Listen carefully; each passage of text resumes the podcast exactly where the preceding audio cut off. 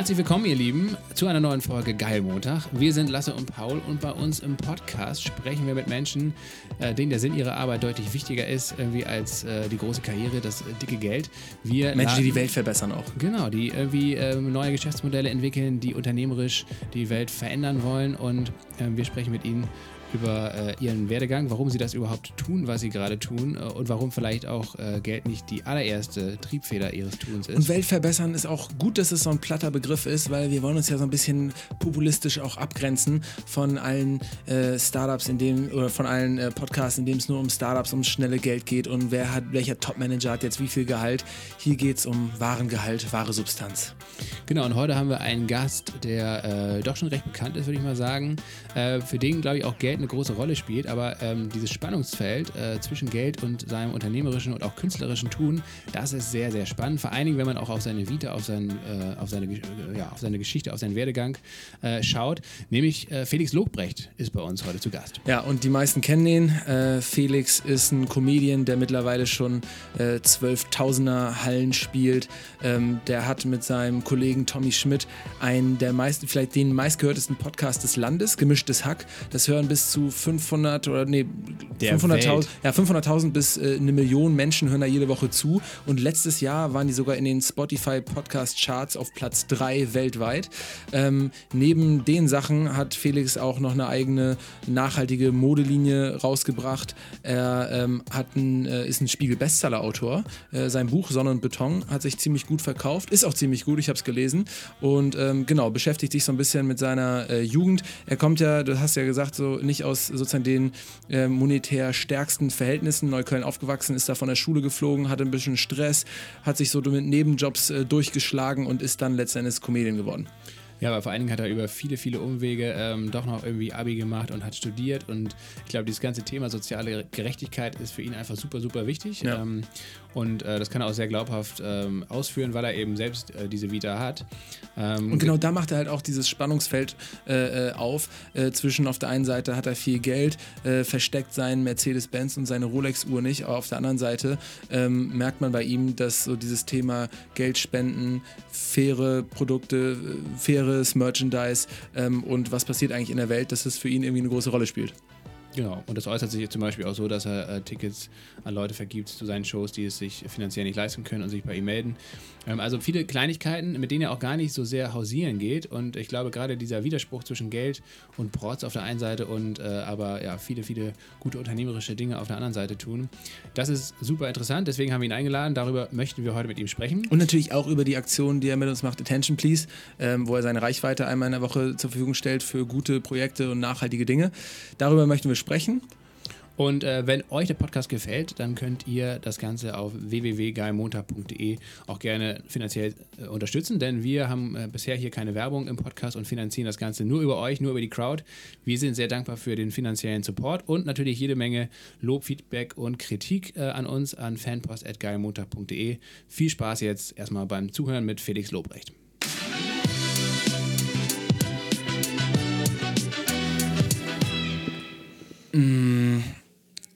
Wenn jemand sagt, du verschwendest nur Zeit, ist er 99%ig nicht reich. Ähm, hi Felix, und äh, mit diesem Shindy-Zitat verfallen wir in die ekelhaft anbiedernde und fanboyhafte Pose des Kopierens altbekannter Strukturen. Ähm, was wir nicht wussten, ist, dass du aus dem gleichnamigen Song äh, auch jetzt vor kurzem äh, dein äh, gemischtes Hack äh, quasi geintrot hattest. Ja, Mann. Ich finde, das Zitat ist ein besseres, ist eigentlich eine ganz gute Heuristik vom lieben Shindy, oder? Ja, ich sehe es auch sehr heuristisch. Okay. ähm, normalerweise sprechen wir mit revolutionären... Heuristik ist eine Erkenntnis, oder? oder was Heuristik ist sowas wie... Na, Heuristik ähm, ist doch die, die Wissenschaft, sich mit Erkenntnistheorie zu beschäftigen, oder? Ja, Heuristik ist eigentlich so eine, also eine Zuhilfenahme einer Regel. Wenn du jetzt sagst, das ist eine gute Heuristik, ist quasi wie so ein guter Merkspruch oder eine gute Leitlinie, eine Leitregel für einen Alltag zum Beispiel. Da bin ich mir nicht sicher, ehrlich gesagt. Ich bin mir da ziemlich sicher. ah, ja. Na Wir werden es nochmal ergoogeln, aber alle Leute jetzt, die zuhören, die können es gerade schon googeln und äh, werden sehen, dass ich recht habe. Deswegen geht es jetzt mit viel Selbstvertrauen in die nächste Frage. Ähm, normalerweise sprechen wir mit revolutionären Weltverbesserern. Ich glaube, heuristisch bedeutet einfach. Äh, Ey, ich google es jetzt. Das Ja. ist mir zu dumm. also es ist ja nicht so, dass ich es nicht sogar extra nochmal gegoogelt hätte, weil ich wusste, dass du da irgendwie wieder versuchst reinzugehen. Heuristik. Ein heuristisches Mittel ist ein Mittel zur Erkenntnisgewinnung. Das ist quasi ein Instrumentarium, um Erkenntnisse, um, um ein schematisches Instrumentarium, um Erkenntnisse zu gewinnen. Ähm, Sowas wie ein heuristischer Zirkel beispielsweise. Naja, Heuristik bezeichnet die Kunst mit begrenztem Wissen und wenig Zeit, dennoch zu wahrscheinlichen Aussagen oder praktikablen Lösungen zu kommen. Und in dem Sinne äh, wäre ja der Spruch von Shindy äh, eine Heuristik, indem er dir sagt, hör nicht auf diese Leute, ähm, weil die sind alle nicht reich. Du verschwendest deine Zeit nicht, mach weiter mit dem, was du tust. Ja, k- können wir später nochmal drauf zurückkommen. Jetzt äh, dritter Versuch. Normalerweise sprechen wir mit äh, Leuten, die äh, auf revolutionäre Art und Weise versuchen, die Welt zu verbessern. Äh, oder mit sozialen Unternehmerinnen. Äh, warum haben wir dich eingeladen? Äh, weil ich genau das mache. Nur nicht so offensichtlich. Oder nur, nur, dass, ich's, nur dass ich nicht damit hausieren gehe. Okay, kleiner Seitenhieb an die ganzen Social Entrepreneure da draußen, äh, die jetzt zuhören und dachten, geil, jetzt lobt er uns. Äh, hat er nicht gemacht. Ähm, gut, dann fangen wir einfach mit ein paar leichten. Nee, keine Ahnung, ey, ihr habt mich eingeladen. Ich, weiß- ich weiß es nicht. Ja. Also, Klar, ihr, ihr, ihr scheint ja in mein, in mein, in mein Tun äh, irgendwas in die Richtung rein zu interpretieren. Außerdem sind wir Reichweiten geil. Ja, ich hatte nicht vor, das zu teilen, aber ja. Ah, gut. ähm, wir machen weiter mit leichten, eisbrecherischen Fragen.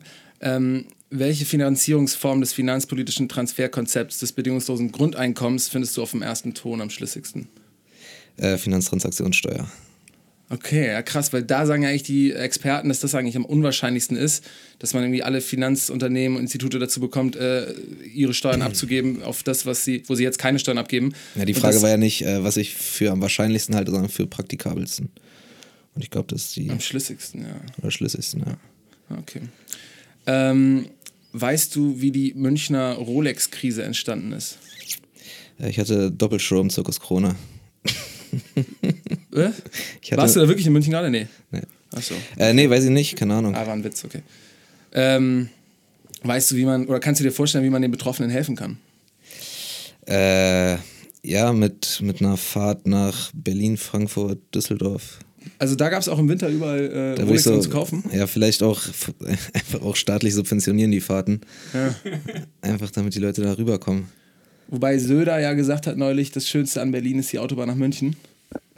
Man kann es aber auch so machen wie äh, Kalle Rummenigge. Der ist doch immer nach Dubai gefahren und hat sich da die Rolex geholt und dann äh, am Zoll vorbeigeschmuggelt und, und dann hat er eigentlich auch seine Uhr gehabt. Musste am Ende alles nachverzollen, wahrscheinlich doppelt und dreifach bezahlen, aber er hat zumindest eine bekommen.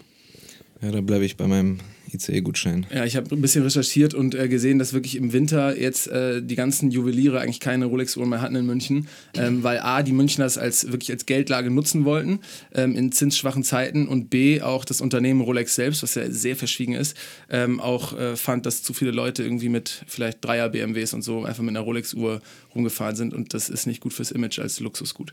Ähm, Das ist so ein krasser Fehlschluss von den ganzen Luxusmarken. Ey, die sollten sich jeden Tag sollten die allen Rappern eine Dankesmail schreiben.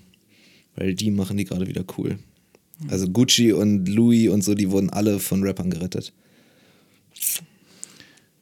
Ja, okay, dann bleiben wir beim Thema. Ähm, Lidl, Aldi und Ikea äh, sind ja zum Beispiel alles Marken, die äh, von äh, diesem französischen Vêtement-Label äh, irgendwie dekonstruktivistisch genutzt wurden, um es irgendwie für deren Klamotten oder auf diese, auf deren Klamotten zu packen.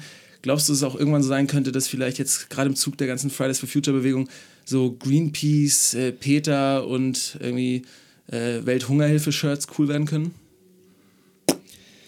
Äh, ja, also es gibt auch Topseller hier von Reza Chicken als Logo auf T-Shirts.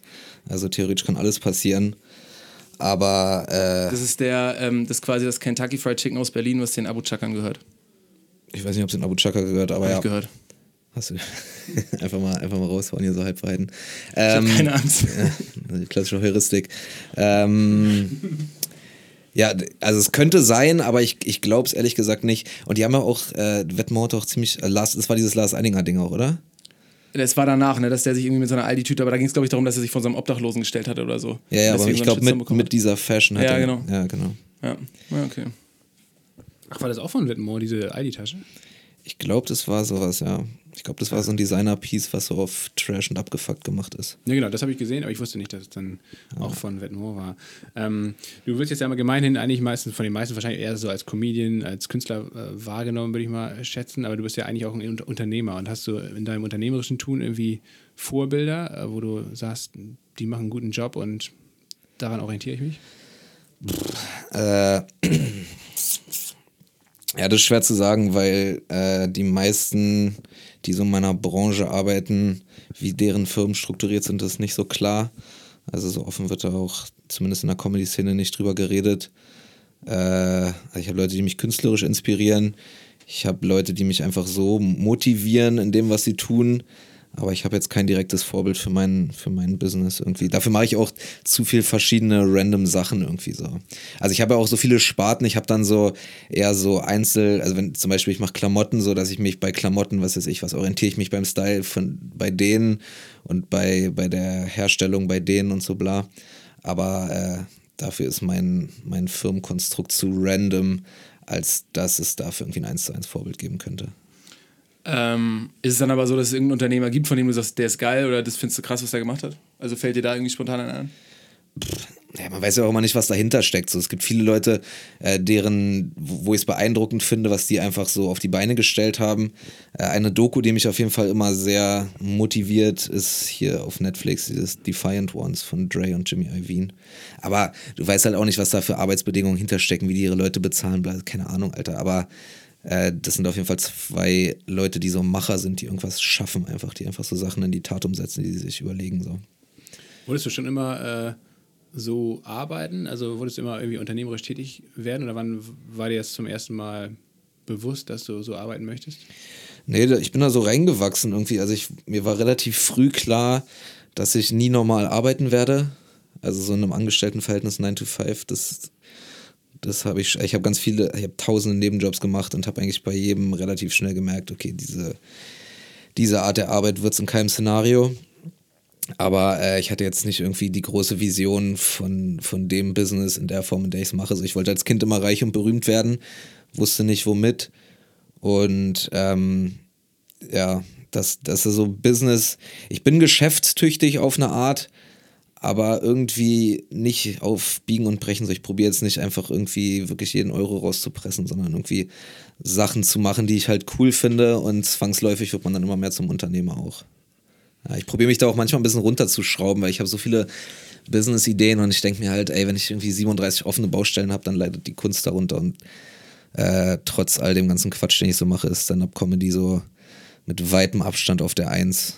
So in meinem, also was ich machen will, was, was ich am meisten mache, was mir am meisten Spaß macht. Und wenn man mich nach meinem Job fragt, sage ich auch immer, ich bin Comedian an erster Stelle. Alles andere danach. Ähm, ja, früher wolltest du reich und berühmt werden, das bist du jetzt ja höchstwahrscheinlich. Ähm, was motiviert dich jetzt? Ach, ich bin eigentlich, ich fühle mich weder reich noch berühmt. Also mir geht's gut auf jeden Fall und äh, bla. Aber ich bin noch weit davon entfernt zu sein, wo ich mal sein will. Aber ich kann es Okay. auch gar nicht genau äh, artikulieren, wo ich, wo ich genau hin will, weil irgendwie Ziele, die ich mir vor zwei Jahren gesteckt habe, so, äh, wo ich dachte, okay, Alter, dann kann man echt mal irgendwie sich zurücklehnen und durchatmen, so die, die sind ein halbes Jahr her und ich habe das nicht mal gemerkt, so, also äh, ich, ich bin relativ, ähm, wie sagt man, Alter, ja, manchmal bin ich wie so ein Getriebener, so ich, ich kann nicht einfach mal durchatmen und chillen. Es ist irgendwie scheiße, wenn man sich da nicht mal zurücklehnen kann und irgendwie genießen kann, was man eigentlich sich hier so über die letzten Jahre aufgebaut hat. Aber andererseits ist dieser Drive, äh, andererseits ist es auch der Drive, weiter nach vorne zu gehen und weiter irgendwie Sachen zu machen. So. Es gibt so einen Spruch, äh, kreativ, äh, Zuf Zufriedenheit ist ein unglaublich unkreatives Lebensgefühl. Und äh, ja, ohne es zu wissen, lebe ich, glaube ich, so ein bisschen danach. Ich erlaube mir nicht so richtig zufrieden zu sein, weil sonst der Hunger weggeht. Ja, okay, verstehe ich auf der einen Seite, aber auf der anderen Seite hört sich auch so ein bisschen nach so einer ähm, hedonistischen Tretmühle an, weil du selber quasi immer wieder dem nächsten Erfolg hinterher hetzt und quasi vielleicht früher mal einen Punkt hattest, wo du gesagt hast, okay, ich will jetzt so und so viel haben, verdienen oder Sicherheit haben, dann hattest du das, dann machst du das nächste, das nächste Level, das nächste Level und da ist quasi ja kein Ende in Sicht. Bist du denn sozusagen mit diesem hinterher hetzen, mit diesem Getriebensein auch happy und auf eine gewisse Art dann doch auch trotzdem zufrieden? Auch wenn es nicht diese Sattheit ist? Mhm. Ähm, ja, es ist halt so ein Trade-off so. Also natürlich, also mir macht es mega Spaß und ich schaffe es auch immer mehr, einfach so einzelne Erlebnisse oder, oder Zeiten so zu, zu genießen jetzt auf dem Weg quasi. Aber ähm, ja, es ist trotzdem irgendwie ein komisches Gefühl, einfach weil ich habe jetzt alles, was ich immer haben wollte und jetzt nicht nur so materiellen Quatsch, sondern ich bin mein eigener Chef, so ich kann jeden Tag aufstehen, wann ich will. Äh, ich kann mich um meine Familie finanziell kümmern und so weiter. Aber äh, trotzdem stellt sich, also ich dachte mir so, früher so, da will man hin, so da hat man es geschafft, dann ist man glücklich. Aber ich bin nicht glücklich. So. Also mir geht's gut, aber ich habe jetzt nicht so dieses, äh, nicht das Erleuchtungsgefühl so. Also habe ich das, was ich brauche, um wirklich glücklich zu sein, anscheinend noch gar nicht gefunden. Hm. So. Also es klingt immer sehr klischeemäßig, aber was, was mich wirklich am glücklichsten macht, ist, äh, ist wirklich irgendwie äh, Leuten, die mir, die mir was bedeuten, in irgendeiner Form äh, was zu geben oder zu helfen. Das klingt immer voll abgedroschen, aber das ist wirklich ja, so. Das ist so nett. So ja? nett. Ja. Ähm, ja, zu den Erkenntnissen der äh, modernen Glücksforschung ähm, kommen wir später noch. Ähm, die sagen ja auch im Wesentlichen genau das. Ja. Die, also, sind noch, die sind noch einen Ticken differenzierter als deine Aussage jetzt gerade. Ja, aber im Wesentlichen geht es auch, auch darum, dass so ein stabiles Umfeld äh, und irgendwie altruistische Tätigkeiten längerfristig glücklicher machen als, stimmt, ja. als äh, einfach Cash und Fame. Ja. Auch. Zweiter Teil kommt nachher. Ähm, was war denn dein äh, erster Berufswunsch? Reich und berühmt. Ja. ja. Okay. Und hast aber, du hast ja trotzdem, du hast ja schon gesagt, du hattest irgendwann mal so einen Punkt, wo du gesagt hast, okay, so ein 9-to-5-Job wird safe nicht. Ja. Ähm, hattest du da denn schon irgendwie so eine grobe Vorstellung, dass du sagst, gut, ich werde Freelancer, Grafiker, ich mache irgendwas mit anderes mit Medien, freischaffend oder so? Oder war da dann schon gleich irgendwie dieses Comedy-Ding in deinem Kopf? Nee, ich bin da voll so reingewachsen. Also es gab auf dem Weg, also als Kind wollte ich reich und berühmt werden dann irgendwann habe ich das, ich habe es halt auch nie forciert so richtig, außer ab dem Moment, wo es wirklich so aussah, als wenn man, als wenn ich jetzt hier einen Shot hätte gerade quasi. Äh, aber ich wollte unterwegs mal Journalist werden. Dann hat mir mein Politikwissenschaftsstudium eigentlich ziemlich Spaß gemacht. Dann dachte ich, okay, vielleicht wird es irgendwie so ein universitärer Weg, irgendwie in Richtung Lehre oder sowas. Das hat sich dann aber auch alles verlaufen. Äh, ja.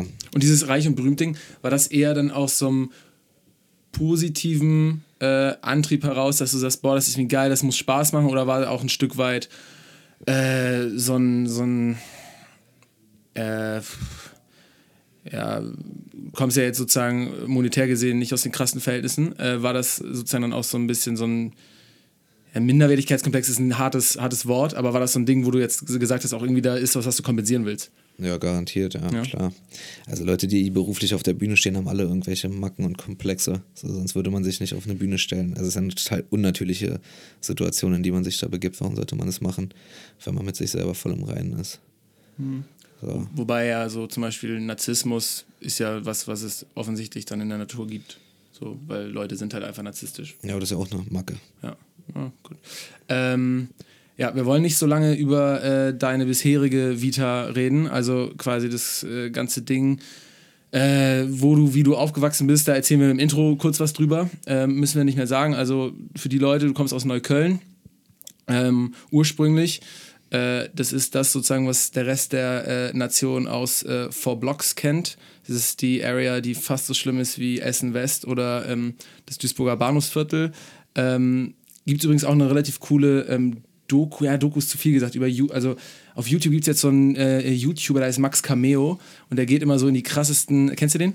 Nö. Der geht immer so, ist so ein zwei Meter tätowierter Dude, irgendwo aus dem Westen kommt er ursprünglich. Und der geht jetzt immer so in die krassesten Hoods, also so äh, Nachbarschaftsgebiete, Kieze rein und versucht damit irgendwie realen äh, äh, Kiez-Ikonen zu sprechen. Und ähm, hier in Neukölln, also ich habe mir die Folge in Paris angeguckt, die war super interessant.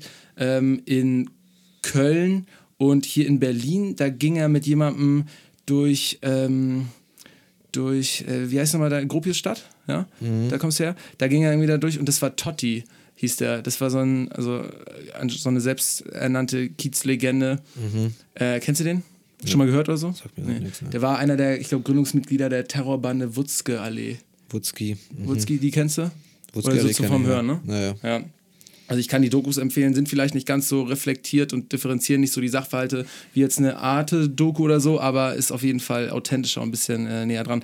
Ähm, du warst kein Überperformer in der Schule, du bist sogar mal von der Schule geflogen, du hast dein Abi nachgeholt über die Nichtschülerprüfung, ähm, was irgendwie ein ganz cooles Konzept ist, von dem viele nicht äh, wissen, was es ist. Also alle Leute, die ihr Abi noch nicht in der Tasche haben, auch einfach mal schauen, Nichtschülerprüfung ist ein äh, Konzept, wo man quasi eher so im autodidaktischen Prozess äh, sein Abi nachholen kann. Alle, Schu alle Schulabschlüsse.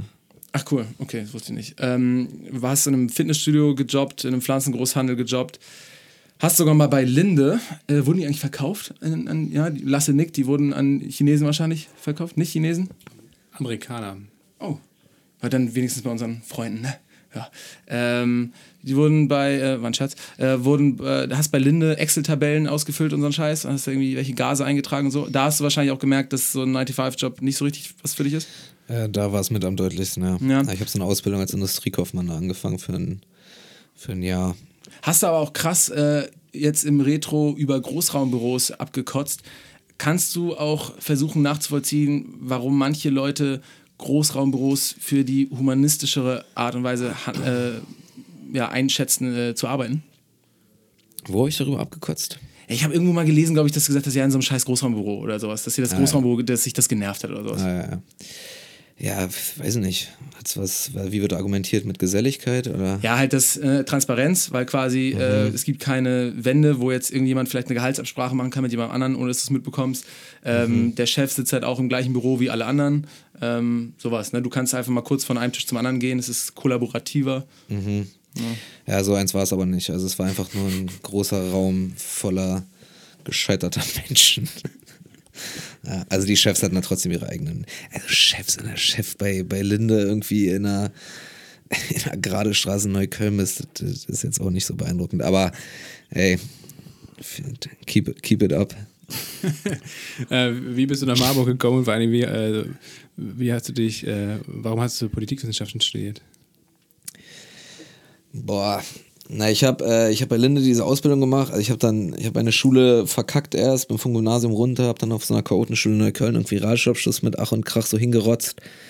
Äh, habe dann mit irgendwie ein halbes Jahr gejobbt irgendwie und dann habe ich mit einem Kumpel Fachabitur nachgeholt in, in Schöneweide, in Berlin Schöneweide. Und äh, da hat mir dann Lernen das erste Mal Spaß gemacht und dann wollte ich irgendwie studieren, habe aber festgestellt, dass man mit dem Fachabi nur Quatsch studieren kann, beziehungsweise Sachen, die mich nicht so interessieren. Äh, dann habe ich Zivildienst geleistet erstmal und muss, also musste ich noch machen. Ich war der letzte Jahrgang, der es noch machen musste. In der Zeit so ein bisschen nachgedacht und habe mich dann, mir dann irgendwie reinquatschen lassen von einer alten Lehrerin, auch mit der ich zu der Zeit noch ganz gut Kontakt hatte, von dem Oberstufenzentrum, wo ich Fachabi gemacht habe. Die meinte, hier, Linde, Ausbildung, bla bla bla, mach mal. Ist ganz gut bezahlt für eine Ausbildung. Habe ich das irgendwie gemacht. Fand es fürchterlich, habe das dann abgebrochen und dachte mir, okay, also normal arbeiten ist es nicht. Lernen hat mir zuletzt eigentlich Spaß gemacht. Ich sollte irgendwie studieren. Habe dann doch nochmal geguckt, was man mit Fachabi studieren kann. Habe dann so eine Privathochschule gefunden, an der man Journalismus studieren kann hier in Berlin. Da dachte ich mir, okay, Journalismus kann eigentlich ganz cool sein, mäßig. Dann war ich halt da, also habe irgendwie, das war auch irgendwie so akkreditiert von Deutschland und BAföG gefördert. Dann habe ich halt meinen ganzen BAföG-Anspruch pro Monat, ich habe halt den Höchstsatz bekommen, ist für die Studiengebühren da draufgegangen. Habe ich das irgendwie zwei, drei Semester gemacht und dachte mir so, das ist ja wohl die unwissenschaftlichste, trivialste Scheiße, die ich je in meinem Leben gehört habe. Das einzige Modul, was mir da Spaß gemacht hat, war halt irgendwie äh, Povi. Und da dachte ich mir, okay, ich will das studieren und dafür brauche ich ein richtiges Abitur. Und dann habe ich im dritten Semester Journalismus, habe ich nebenbei mein, äh, mein richtiges Abitur halt nachgeholt über diese Nichtschülerprüfung. Habe dann gesagt, ja, dabei. Und dann hatte ich halt ein Abitur. Und wegen Leuten wie euch kann man in Berlin als Berliner nicht studieren, weil die ganzen Überflieger von, von sonst von nach Berlin kommen mit ihren guten Abschlüssen. Und äh, ja, habe ich halt mit 2,5er Abi natürlich keinen Studienplatz bekommen für Berlin. Und dann dachte ich mir, okay, wenn es in Berlin nicht klappt, dann will ich irgendwie ein komplettes Kontrastprogramm. Und dann dachte ich mir so, okay, dann gucke ich mal diesen kleinen, kleinen Unistädten. Da habe ich mich in Marburg, Heidelberg, Göttingen, Regensburg, so in diesen einschlägigen Städten halt beworben. Und äh, ich wurde dann in Marburg und Regensburg genommen, glaube ich. Und ich habe mich dann für Marburg entschieden, weil ich wusste, dass da ein Bekannter von mir, der auch aus Berlin, aus Neukölln kommt, den ich noch vom Gymnasium kannte, von dem ich dann irgendwie in der achten Klasse geflogen bin. Von damals kannte ich ihn noch und ich habe irgendwie mitbekommen, dass der da in Marburg studiert. Und dann dachte ich mir, dann kenne ich da wenigstens schon mal einen, im Gegensatz zu Regensburg, wo ich niemanden kenne. Und so ging es ja ungefähr auch. Also ich habe in Lüneburg studiert, Pa- Paul in Friedrichshafen, weil ihn sonst auch nirgendwo Ah ja, okay. jemand genommen hätte. Paul musste ja sogar noch Geld bezahlen dafür, dass er überhaupt genommen wird Ah ja. und einen Kredit aufnehmen. Inwiefern? Äh, aber, ähm, Inwiefern? ja, so ein Bildungskritik halt, ne? So, irgendwie, weil, weil Studiengebühren und äh, weil man die halt Das ist eine Privatuni, oder? ja. Ja, ähm, 36.000 Euro. Schnäppchen. Ja, für irgendwie Was sieben Semester. BWL oder was? Ja, so Wirtschaftswissenschaften. Ja. Also da wusste ich auch, ich kann es auch schnell zurückzahlen. Mhm. Dachte ich. Ähm, was ich aber spannend fand, ähm, Ich habe vor, ich hab vor drei Monaten mein BAföG auf einen Schlag zurückbezahlt. das ist geil. Ist äh, geil. Äh, du hast vorhin über einen Höchstsatz. äh, Genau, gibt's Rabatt. Äh, Du hast über einen Mhm. Du wirst dafür belohnt, dass du Geld hast. Das ist eigentlich das ist auch ganz komisch. Aber die haben sich jetzt bei mir gemeldet mit dem BAföG. Ich habe auch einen Höchstsatz bekommen. Ich glaube, bei mir waren das so fast schon so 700 Euro, 600, 700 Euro. 650. Ah. Bei mir wurde es noch ein bisschen verrechnet mit der Halbwaisenrente. Ich bin ja ohne Mutter aufgewachsen und äh, habe halt Halbwaisenrente bekommen, bis ich 25 war, glaube ich. Und deshalb habe ich den Höchstsatz minus irgendeinen Betrag bekommen, weil ich, weil ich ja noch Halbwaisenrente kriege. Ähm, okay, du hast Povi studiert in Marburg. Äh, Das Schlimmste, was man übrigens machen kann in Deutschland, äh, das Schlimmste, was man Deutschland antun kann, ist nach dem dritten Fachsemester nochmal den Studiengang wechseln, weil man dann einfach kein BAföG mehr kriegt. Also in Marburg musste ich mich halt komplett selber finanzieren, weil das richtige Opferkinder sind in Deutschland, die einfach äh, nicht verstanden haben, dass ähm, äh, man kann nur, man kann länger BAföG kriegen, wenn man irgendwie einen, einen außerordentlichen Grund hat, das Studienfach zu wechseln. Das Musterbeispiel ist da mal so, du studierst Sport und verlierst irgendwie drei Beine mäßig. Äh, aber die haben es nicht als außerordentlichen Grund angesehen, dass ich, dass ich nochmal komplett Abitur autodidaktisch nachgeholt habe, weil ich dieses äh, Journalismusstudium so lächerlich fand. Oder wie Frank Eilers bei der Bundeswehr, der dann gesagt hat, er kann nicht mehr schießen. So, Ja, genau, der ist auf jeden Fall auch ein Profi darin, sich da irgendwie rauszumauscheln wieder. Also ja, der hätte wahrscheinlich auch noch BAföG äh, bis in alle Ewigkeit bekommen. ja. Ähm, Und die ganzen Stipendien sind auch alle scheiße, Alter. Das ist auch ein einziger peinlicher Haufen Scheiße. Die Friedrich-Ebert-Stiftung ist scheiße. Die äh, Heinrich-Böll-Stiftung ist scheiße. Die Rosa-Luxemburg-Stiftung ist scheiße. Also, na, ich weiß nicht, was. Warum? Ja, la- lass, lass mich das doch elaborieren.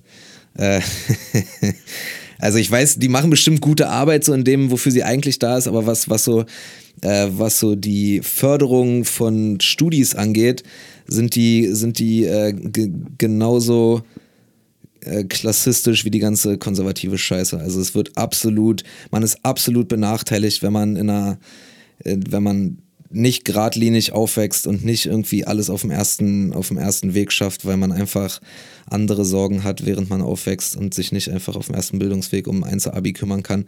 Sowas wird einen alle, sowas fickt einen alles. Ich bin, für Leute wie mich sind ja, sind ja Stipendien gemacht. So, ich bin, bin, bin mit einem alleinerziehenden arbeitslosen Vater als halbweise in Neukölln aufgewachsen. So. Ich habe trotzdem irgendwie es an die Uni geschafft, habe super Noten in der Uni geschrieben und trotzdem haben die mich nicht unterstützt. Einfach mit der Aussage so, ja, äh, ihr, ihr, Abi, ihr Abischnitt ist zu schlecht. Das ist doch egal, Alter. Ich, ich leg dir gerade zwei Schreiben von einer Professorin von der Uni vor. Ich habe einen Einser Schnitt. Scheiß mal auf meinen Abischnitt. Ich habe das Abi selber nachgeholt, du Opfer, Alter. Ja. Also ein paar Shoutouts hier an die Stifter in Deutschland. Ja, man, fickt euch, Ähm, Alter.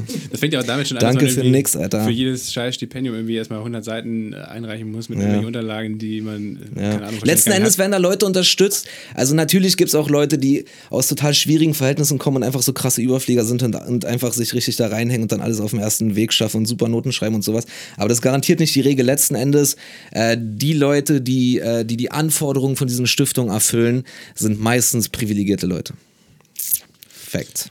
Ich will einmal nochmal auf den Punkt zurückkommen, äh, dass du äh, während des Fachabis gemerkt hast, dass dir Lernen plötzlich Spaß macht und vorher nicht. Mhm. Was, war, was war da anders? Äh, hast du dich weiterentwickelt oder war es ein anderes System? Haben die da eine andere Lehre gemacht? Warum hast du plötzlich Spaß am Lernen gehabt?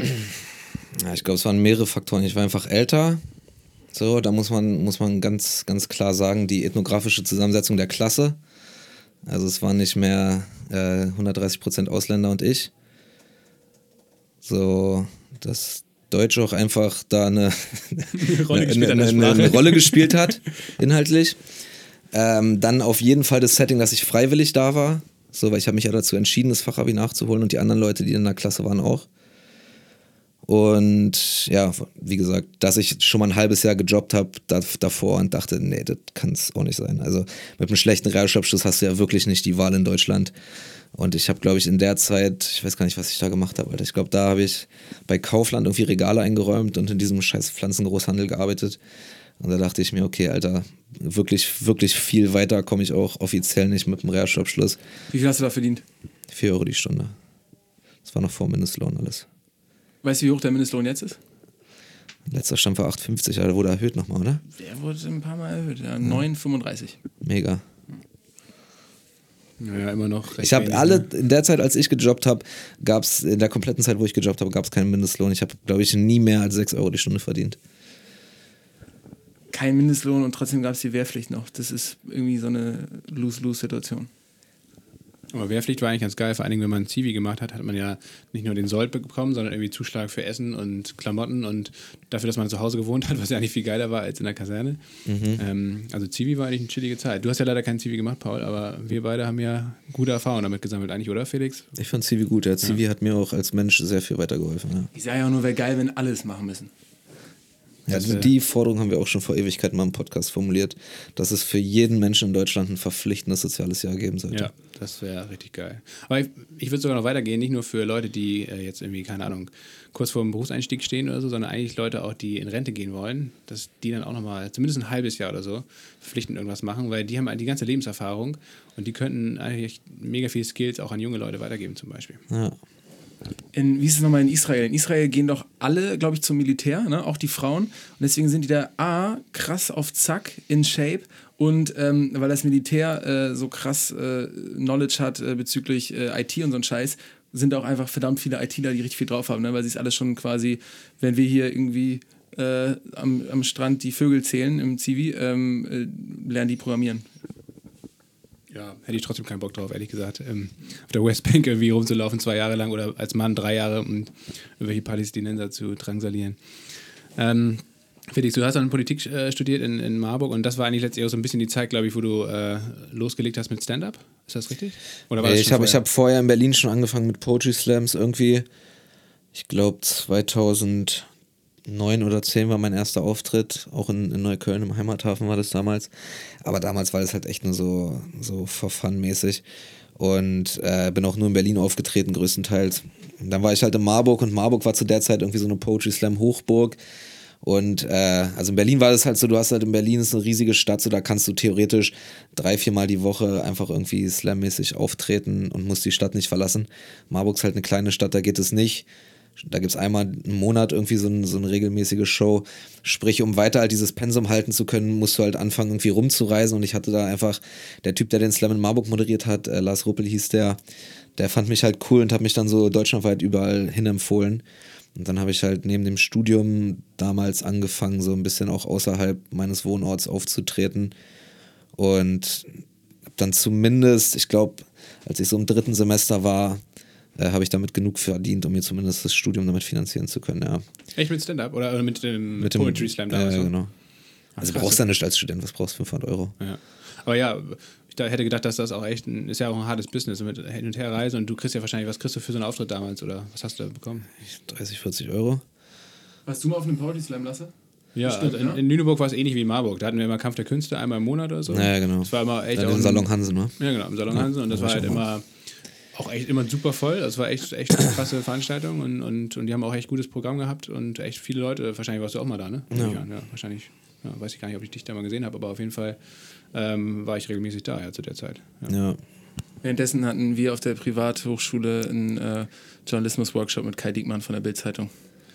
Ja. Ich hatte auf äh, Poetry Slams immer nicht so Bock, weil ich immer nur so Julia Engelmann kannte und dachte, das ist immer so ein einfach so unangenehme, unangenehme Soziologiestudenten oder so, die so. Poetry Slams sind größtenteils auch absolut lächerliche Scheißveranstaltungen. Also das fand ich auch schon damals. Ich war nie Fan von dem Format so. Ich habe da ein paar Leute kennengelernt, die irgendwie echt cool und smart und kreativ waren.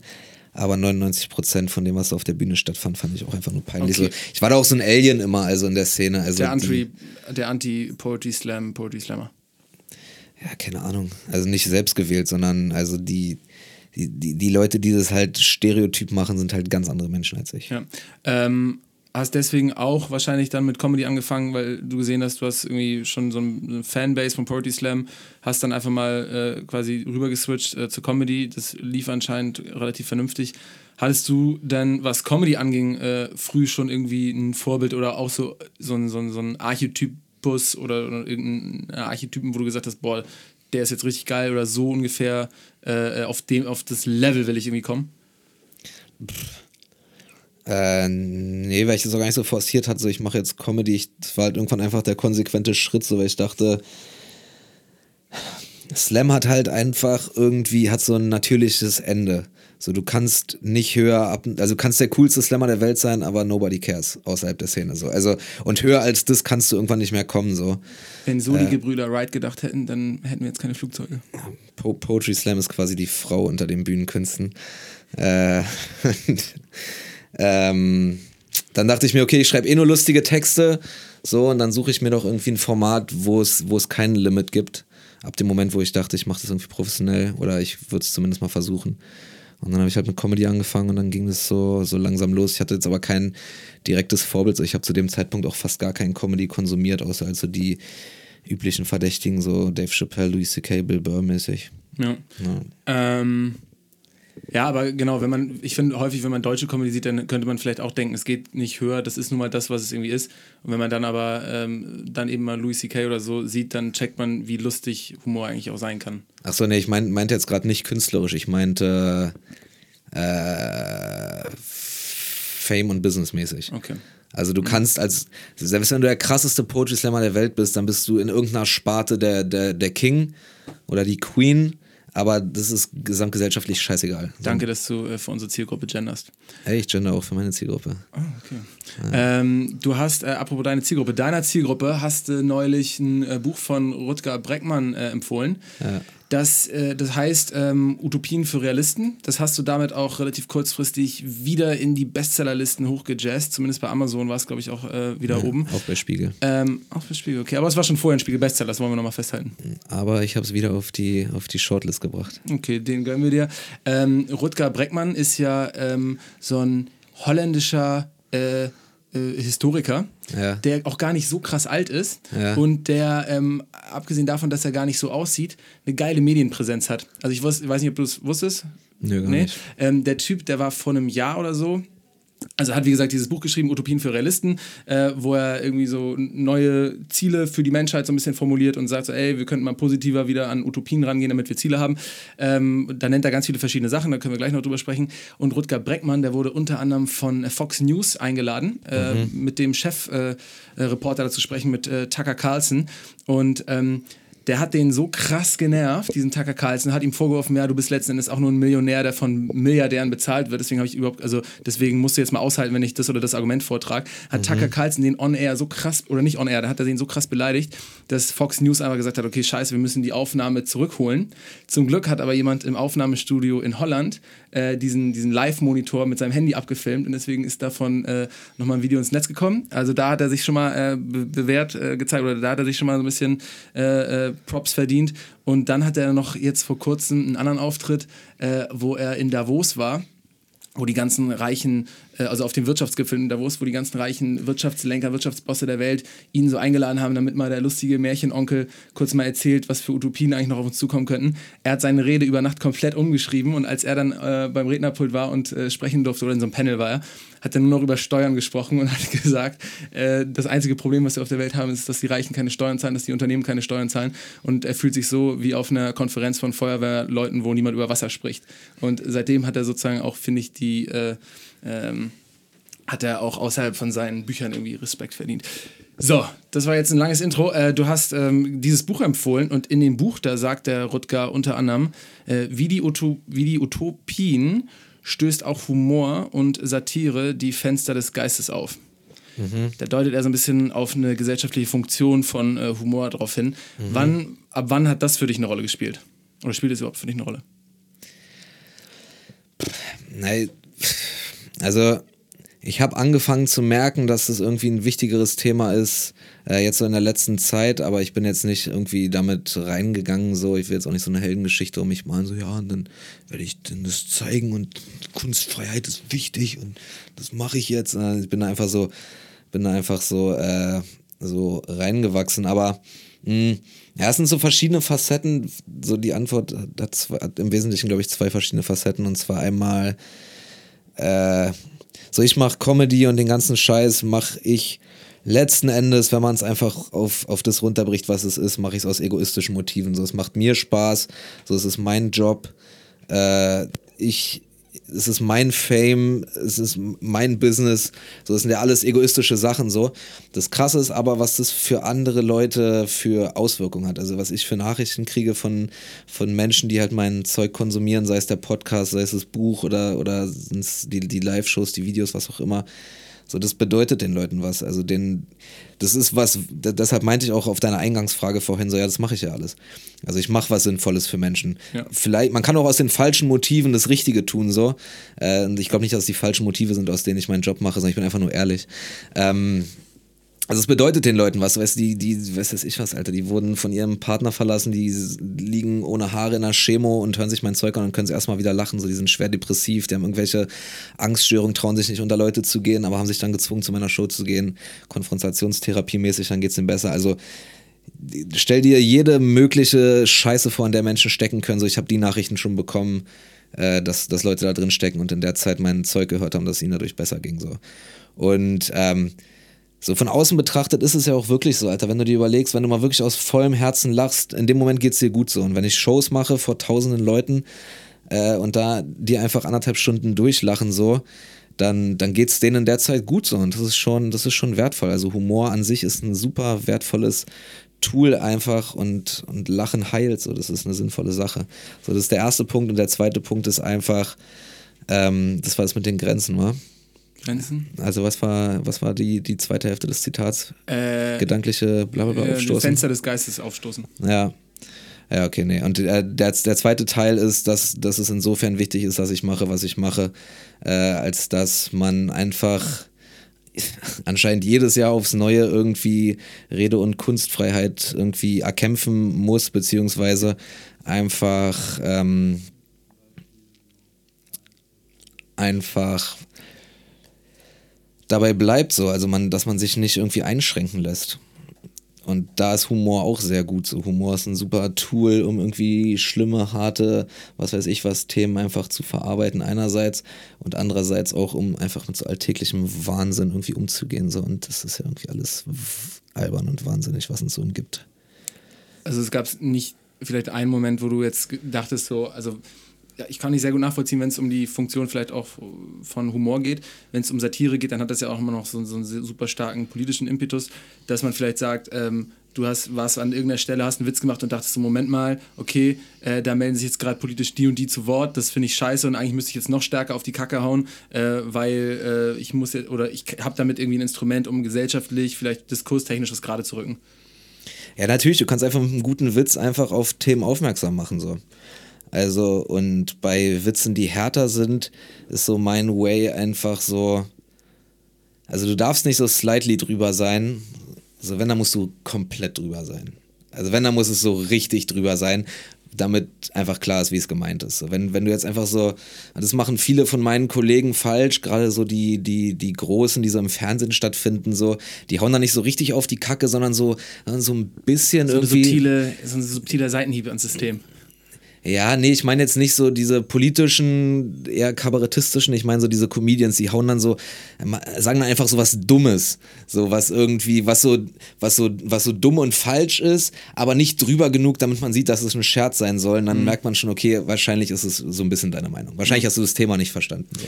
Wir hatten ja gestern auch ein Gespräch mit jemandem, der uns gesagt hat, äh, wenn du versuchst. Und Kabarett ist sowieso ein einziger Haufen Scheiße. So, das war wichtig, dass wir das noch sagen. Das gehört Kabarett ist die, Kabarett ist die Stiftung unter den Bühnenkünstlern. Ja, wobei, wobei, wobei ich sagen muss, es gibt immer, ich selber feiere es auch nicht, aber ab und zu erzählen mir so alte Leute super begeistert von irgendwelchen Kabarettisten und dann denke ich mir immer so, ja, vielleicht, wenn ich es mir mal so richtig lange reinziehen würde, würde ich auch was Gutes dran finden. Ja, es gibt immer, es gibt immer regelbestätigende Ausnahmen, aber jetzt so der 0815 Kabarettist, der irgendwie im öffentlich-rechtlichen Fernsehen stattfindet, sollte, sollte sich einfach mal ins Berufsorientierungszentrum setzen und sich mal beraten lassen. Alter. Die Message ist angekommen. So, Ähm, Kabarett. Beste. genau. ähm, äh, jetzt hast du auch gerade nochmal über dein, über dein äh, Buch äh, gesprochen, dass du, oder erwähnt, dass du auch ein Buch geschrieben hast. Ähm, ist ja, das war auch, da hast du dir jetzt mal einen Spiegel-Bestseller wirklich verdient, weil den anderen von Rutger äh, Breckmann, der war ja quasi schon da. Ähm, du hast ungefähr 16.000 Euro als Vorschuss bekommen, ne, für dein erstes Buch? Nee, 40. 40. Ja, aber ich habe es in drei Tranchen ausbezahlt bekommen. Ach, in drei, okay. 16, 16, 8. Okay. Also 8, 16, 16. Aber es ist ja wahrscheinlich schon relativ vernünftig. Da warst du schon ein bisschen bekannt, glaube ich, oder? Äh, jetzt, Im Vergleich zum heutigen Maßstab absolut nicht, ne. Nee, es genau, war, aber- es aber war, nee, es war ein guter, es war ein sehr guter Deal. Okay. Ähm, wollte ich gerade sagen, mit 40.000, das klingt gut. Ähm, die haben das Buch, genau, aber es war ein Vorschuss, das heißt, du hast erst den Vorschuss bekommen, dann hast du es geschrieben. Und vorher hast du denen so einen Abstract gegeben und gesagt, worüber du schreiben möchtest. Ja, das ist alles Verhandlungssache. Also ich habe äh, einen ein Teil des Vorschusses bei Vertragsunterzeichnung, einen bei Skriptabgabe und einen beim Release bekommen. Okay. Also das ist Ja. Verhandlungssache. Ja. Äh, hast du denn das Gefühl, dass du mit dem äh, Beruf des Autors mehr die Welt veränderst oder mit dem Beruf des Comedians? Also du legst mehr Zeit natürlich in deine Comedian-Sachen, aber so vielleicht, wenn man es pro Stunde rechnet. Äh, auf jeden Fall als Comedian und Podcaster so. Also einfach, ich, ich separiere das gar nicht so krass, weil letzten Endes äh, ist es ja alles von mir. Also ich bin mein Beruf. So, egal was ich mache, das ist, das ist mein Job so. Und sei es meine Social Media Präsenz, mein Podcast, meine, meine, meine Shows, meine Bücher, was weiß ich was, was ich noch alles mache.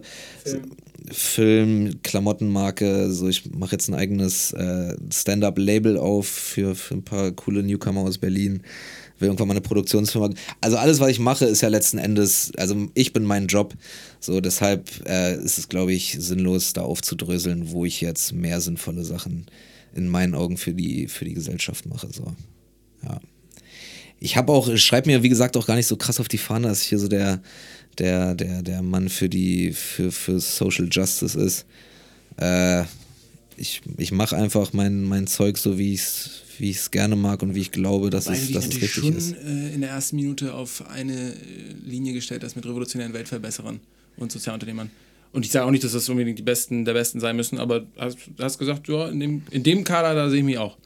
Ja, ich glaube, das war von mir genauso ernst gemeint wie von dir. Ah, okay. Gut. Also, ihr habt ja hier keine wirklichen Revolution. Spaß.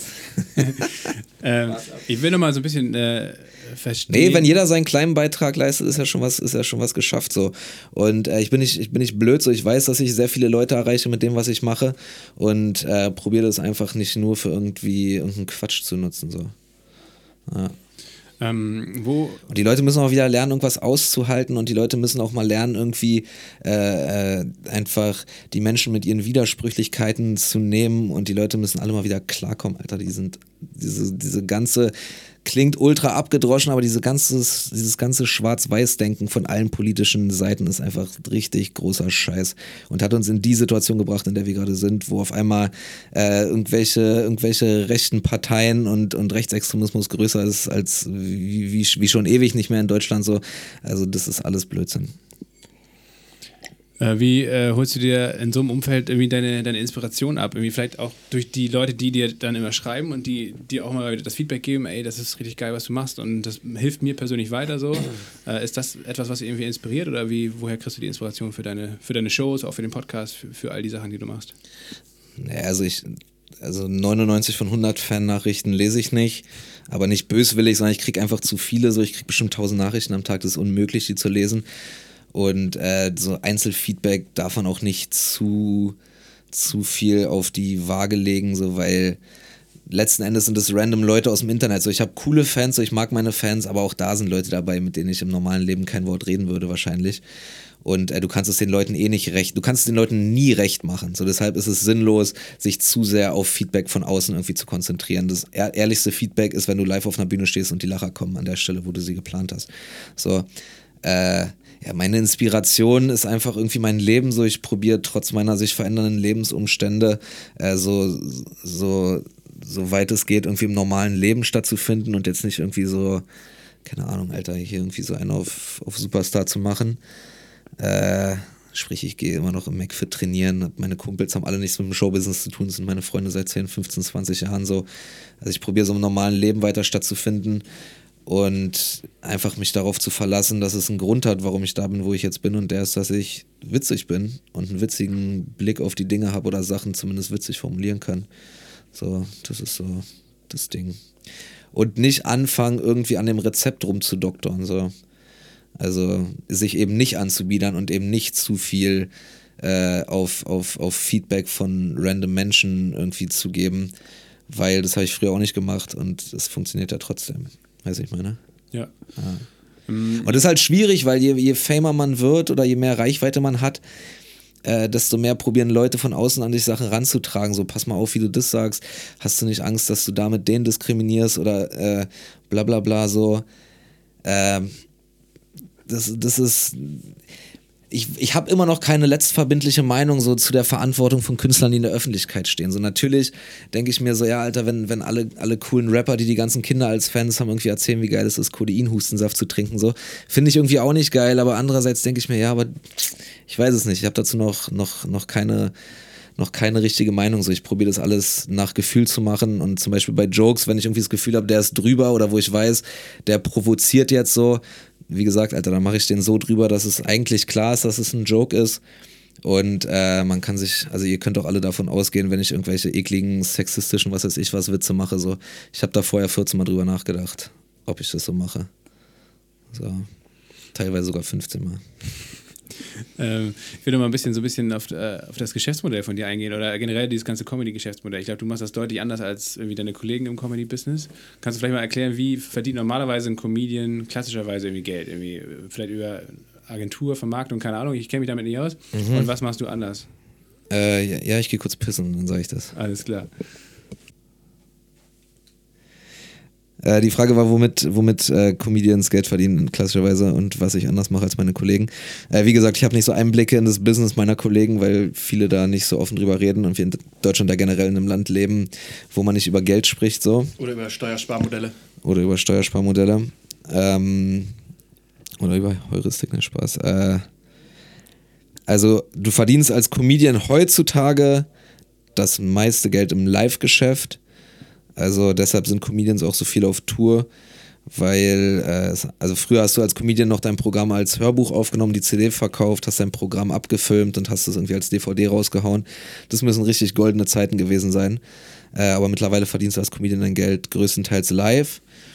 Äh, halt für irgendwelche Bookings so, wenn du, in, also live im Sinne von Solo auf Tour sein, äh, dann halt für irgendwelche Fernsehsachen, äh, halt Merchandise, und ja, keine Ahnung, wenn du irgendwelche Sponsoring oder Werbedeals hast oder sowas. Und äh, was ich anders mache als viele meiner Kollegen, die so ungefähr auf dem Level sind äh, wie ich oder drüber oder slightly drunter, ist, dass ich mehr oder weniger halt alles selber mache. Also ich habe natürlich ein Booking irgendwie, aber äh, die, also alles, was ich so outputmäßig mache, mache ich selber. Also die, meine Klamotten produziere ich selber. Äh, meine. Sind die so einigermaßen fair produziert? Ja. Versuchst, ja, schaust du drauf? Ja. Das ist Bio-Baumwolle und in Portugal produziert unter guten Bedingungen. Cool, also du hast dir nicht sozusagen irgendwo irgendein Siegel genommen und hast dann gesagt, gut, dann machen wir das so, sondern äh, hattest irgendwie selber Kontakt zu Leuten. Ja, ja, also wir haben, na, wir haben früher das, also das erste Merch, was wir verkauft haben, da haben wir einfach fertige Klamotten gegeben und die quasi veredelt. Also halt so Rolling-Pullis, so, die, da haben wir darauf geachtet, dass die irgendwie Fairware und Bio produziert sind. Äh, und das Problem damit ist, dass die nie so aussehen vom Schnitt her, wie ich die halt haben wollte.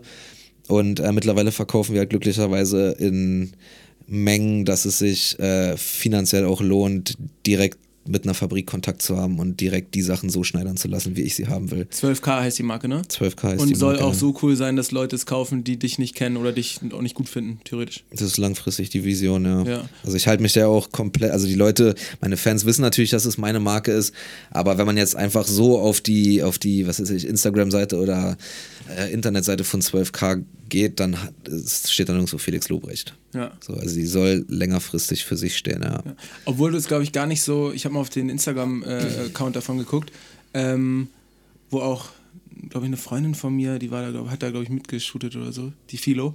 Ah ja, ah, witzig. Ähm, und äh, du, oder ihr promotet das ja nicht so als Fairwear oder so, das steht da ja dann nirgendwo dick drauf oder so, sondern Mhm. ihr wollt ja, dass die Klamotten gekauft werden, weil sie irgendwie geil aussehen Mhm. und die Leute dann checken, wow, geil ist noch fair, anstatt andersrum, dass die Leute sich denken, ja komm, ist fair, dann kaufe ich es halt. Ja, ich fand, es war früher, als so Veganismus irgendwie so noch relativ neu war in Deutschland vor, weiß nicht, mal schätzen, fünf, sechs Jahren ungefähr. Äh, Da ist mir das immer krass aufgefallen, dass ich mir dachte, Alter, ihr macht so scheiß Promo, weil die immer, immer geschrieben haben, so äh, vegan, aber trotzdem lecker. Und ich dachte, ja, ja, why, why wouldn't it? Was ist das für ein scheiß Marketing so? Also äh, es, es ist lecker und es ist übrigens noch vegan. So würde ich da rangehen, weißt du, wie ich meine? Und äh, das probiere ich halt, das, den Fehler probiere ich halt nicht zu machen, ja. Hm, gut. Neben Geld Also, äh, ganz, um auf deine Frage nochmal final zu antworten, äh, wir machen alles selber und ich bin, glaube ich, generell ein bisschen geschäftstüchtiger als, als viele meiner, meiner Kollegen, sodass ich auch einfach Bock habe, so andere Sachen zu machen. So, ich habe einen, Personal Trainer mittlerweile, mit dem ich irgendwie äh, an, meinem, an meinem Astralkörper arbeite. Äh, wie man sieht, mit Erfolg, ne Spaß. Und ähm, mit dem will ich eine Fitness-App rausbringen, so eine Personal Training-App. So, also es hat, hat überhaupt nichts mit Comedy oder Autorendasein zu tun, aber ich habe da einfach Bock drauf und ich finde das cool und ich mache auch viele Sachen, so das klingt jetzt auch wieder so ein bisschen eklig oder selbstdarstellerisch, aber zum Beispiel mit 12k war so ein bisschen die Vis- Vision, so Leuten, die, die einfach normal verdienen oder vielleicht sogar wenig verdienen, so ein bisschen dieses Erlebnis zu ermöglichen, äh, was, was ich habe, wenn ich mir irgendwie irgendein geiles, was weiß ich, was Louis Vuitton Piece kaufe, so dieses Erlebnis, dann kriegst du es geil verpackt und machst es auf und alles sieht irgendwie geil aus und es ist geil verpackt und es fühlt sich geil an, es wiegt was, du fühlst und siehst einfach die Qualität, es ist so ein ganzes Erlebnis. die Und sollen das, nur einmal auch das Gefühl haben, zu spüren, was Luxus heißt. Nee, nicht was Luxus heißt, sondern einfach, was es heißt, wenn sich Leute, wenn man das Gefühl hat, dass sich Leute dahinter Gedanken gemacht haben. Also die Idee mit 12K ist so ein bisschen High Fashion zu demokratisieren. Und äh, die Idee bei Roots, was gerade der Arbeitstitel für, für, für Ein bisschen abgeguckt, oder? Von Kanye. Hat der das nicht auch vor fünf, sechs Jahren mal versucht und dann ist er an den riesen Factories gescheitert und an den Adidas und Nikes dieser Welt? Ja, aber Kanye hat ja übertrieben. Der meinte, er will sein ganzes Yeezy-Zeug äh, preislich auf ein, Sa auf ein Zara-Level kriegen. Ja. Das glaube ich unwahrscheinlich. Okay, ja. Ähm, ja, und ist halt ein ganz anderer Maß, also ganz andere Skala. So.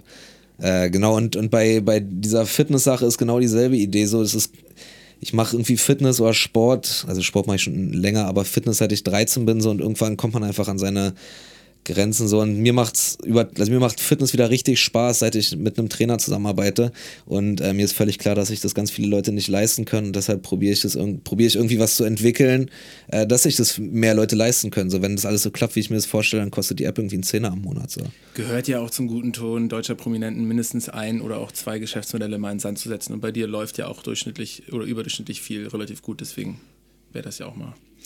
Ja, ich weiß nicht, worauf du anspielst, aber ja. Nee, ich weiß nicht, weil gibt ja, also man hört ja auch von vielen, die dann irgendwie mal was starten und sich Mhm. dann von irgendjemandem angequatscht werden und dann sagt auf einmal kein Plan, der Wendler er macht jetzt auch eine App oder irgendjemand macht Schmuck oder sonst was. Ja, es muss halt cool ich sein. Mal, in dem Schnitt wäre es so, dass du ja auch noch ein, zwei Dinger gut hättest, mal in den Sand zu setzen. Ja, jeder hat ein, zwei, drei, vier Dinger äh, gut, Sachen in den Sand zu setzen. Also Deutschland ist ja so ein fucking Angestelltenland so. Und, äh, und äh, diese, diese leicht süffi, dieser leicht suffisante Unterton in deiner Aussage, ähm, Das mag er nicht. Nee, also, also mir persönlich ist es egal, aber das, also, das, das ist ja genau die Attitude so in Deutschland. Das, also nicht ma selber machen ist ja überhaupt keine Option. Es wird dir weder in der Schule noch in der Uni so wirklich beigebracht. Es ist ja immer so, möglichst perfekt dem Arbeitsmarkt angepasst ausgebildet zu werden. So. Ja, ich glaube, äh, was ich Und Scheitern ist halt in Deutschland auch das, auch so, ah, der, der, der hat sich was getraut und jetzt ist er gescheitert, also Versager. So. alle mal Christian Lindners Rede äh, anschauen, Genau. die er da gehalten hat. Sie haben die komplette Rede der Landesministerin zur Makulatur gemacht. Genau. Ich wollte auch eher so ein bisschen darauf anspielen, dass halt zu viele Leute aus meiner Sicht Sachen gründen oder machen, weil sie halt Geld damit machen wollen. Äh, oder vielleicht sogar des Gründens Willens und nicht, weil sie dann irgendwas, das als Vehikel sehen, damit sie dann irgendwas machen können. Egal, ob das jetzt schön, cool, sinnvoll oder sonst was sein soll. Ja, das meine ich ja. Es muss halt irgendwie cool sein, es muss in irgendeiner Form passen so. Und es darf nicht einfach nur so wie, ja, da, da will er jetzt auch noch ein bisschen Geld mitnehmen. Ja. wirken, So. Man muss sich ja schon, schon irgendwie, irgendwie Gedanken drüber machen. Und was noch, was ich noch, was noch ein krasser Unterschied zwischen mir und vielen Kollegen, Kolleginnen und Kollegen ist, ist, dass ich nicht zu jedem Scheiß Ja sage und nicht alles mache einfach. So, man muss dieses Spiel nicht so spielen, wie alle glauben, dass man spielen muss. Du musst nicht so Hauptsache irgendwie im Fernsehen stattfinden, um irgendwie Fame zu werden. Das muss man alles nicht machen. So. Also man kann auch einfach einen anderen Weg gehen, mit dem man sich bedeutend wohler fühlt. So. Und äh, ja, letzten Endes ist es ja eine relativ gute Analogie zu dem, wie ich auch sonst lebe. Also, ja. ähm, du nimmst aber nicht nur Geld ein, äh, du verschenkst zum Beispiel Tickets. Du hast ja so ein Ding, dass du sagst, Leute, die ne, äh, sich ein Ticket von deiner Tour zum Beispiel nicht leisten können, die können irgendwie dein Management oder euer Booking anschreiben und dann bekommen die ein Ticket, ja. äh, weil du irgendwie selber vielleicht weißt oder mit von anderen mitbekommen hast, dass, was es heißt, wenn man irgendwie von solchen kulturellen Veranstaltungen manchmal auch ausgeschlossen ist und die Dinger, die irgendwie im Gemeindezentrum umsonst sind, das sind meistens auch nicht so die coolen Veranstaltungen. Ähm, außerdem spendest du auch selber Geld, das hast du, das ab und zu erwähnst du das mal so beiläufig, dass du halt irgendwie auch Geld spendest. Ähm, ist, spielt aber so in deiner Welt anscheinend irgendwie ähm, eine Rolle. Du hast jetzt gerade gesagt, du äh, stellst oder machst dein Merchandise irgendwie, versuchst möglichst nachhaltig aufzustellen. Ähm, auf der anderen Seite äh, versteckst du oder hast du auch keine Angst davor, irgendwie die Dinge zu zeigen, die du irgendwie geil findest, die du feierst, die du schön findest, egal ob es jetzt Uhr, Auto oder sonst was ist. Das heißt, du machst irgendwie ein ganz interessantes Spannungsfeld auf zwischen auf der einen Seite ähm, Geld ausgeben, Geld haben und sich wohl damit fühlen und auf der anderen Seite ähm, irgendwie Geld spenden und auf solche Sachen achten. So. Was mhm. viele, was für, bei vielen Leuten ja nicht so richtig in so ein Muster, in so ein Schema passt, weil sie ja. glauben, es ist so ein bisschen entweder oder. Ähm, das ist ja genau das, was ich vorhin meinte. Die Leute müssen lernen, vielleicht wieder lernen oder lernen, einfach Menschen in ihren Widersprüchlichkeiten zu nehmen und nicht immer nur entweder so 1-0 kodiert zu denken. Das mhm. ist zu einfach und führt zu nichts. Finde ich bei so politischen Sachen und so hast du voll recht. Ich finde aber gerade so bei manchen moralischen Fragen, ähm, finde ich, darf oder muss es sehr wohl mal eine 1-0-Kodierung geben. Also, ähm, das ist vielleicht ein bisschen, ich weiß gar nicht, ob es dann polemisch ist oder so, aber man könnte sagen, wir haben zum Beispiel ein lustiges Gedankenspiel angenommen. Ähm, wir würden in einer Welt leben, in der Hunger das größte Gesundheitsrisiko weltweit ist und knapp eine Milliarde Menschen ähm, unter akutem Hunger leiden. Man wüsste aber, mit 40 Cent am Tag könnte man ein Kind aus dem akuten Hunger holen und quasi ernähren. Wie rechtfertigt man für sich selber, dass man sich ein Luxusgut kauft? Ähm, egal ob Auto oder Uhr, was sozusagen eine fette Marge hat, in dem Sinne overpriced ist, ähm, während du eigentlich mit dem Geld so krass hohe Opportunitäten hast, wie anderen Leuten aus akutem Hunger helfen ähm, und du eventuell auch weißt, dass diese Ausgangslage, dass Leute akut hungern und du nicht, sondern vielleicht dir äh, Luxusgegenstände leisten kannst, ähm, vielleicht auch was damit zu tun hat, ähm, dass äh, unsere so nicht nur Kulturregion, sondern wir als Industriestaat stark davon profitiert haben, dass wir solche Regionen ausgebeutet haben. Mhm. Weißt du, was ich meine? Ja, also gerade bei solchen Fragen, glaube ich, ist es vielleicht, da, da, viele Leute sagen dann so, ja, aber ich kann jetzt auch nicht jedem Afrikaner was spenden oder äh, so und ja, irgendwie die, die Uhr oder die Schuhe, die waren jetzt mal wichtig für mich, ich muss auch irgendwie leben. Mhm. Aber ich, so, irgendwie haben wir als Gesellschaft uns darauf festgelegt, dass wir das akzeptieren können. Aber mhm. trotzdem denke ich immer so, wenn ich zum Beispiel dann jetzt irgendwie, keine Ahnung, mir eine Bose-Anlage kaufe oder so, ja, wie kann ich das eigentlich irgendwann mal rechtfertigen, wenn ich so denke, ja, mit dem Geld hättest du irgendwie dann auch 500 Leute ein Jahr lang durchfüttern können? Naja, klar. Ja, äh, natürlich, es sind diese klassischen ähm, moralischen Dilemma und auch so diese. Aber ist es ein Dilemma oder ist es einfach nur was, wovor wir uns drücken, wo man einfach sagen müsste, stimmt, dürfte ich nicht machen, ich, da bin ich zwar ein Kind meiner Zeit, aber da müsste ich mir eigentlich rauslösen. Ja, wahrscheinlich. Ja, klar. Also es, es, sind einfach so, so, so moralische Fix, so wenn du es nicht Dilemma nennen willst, dann ja. nennen, wir, nennen wir es Fix.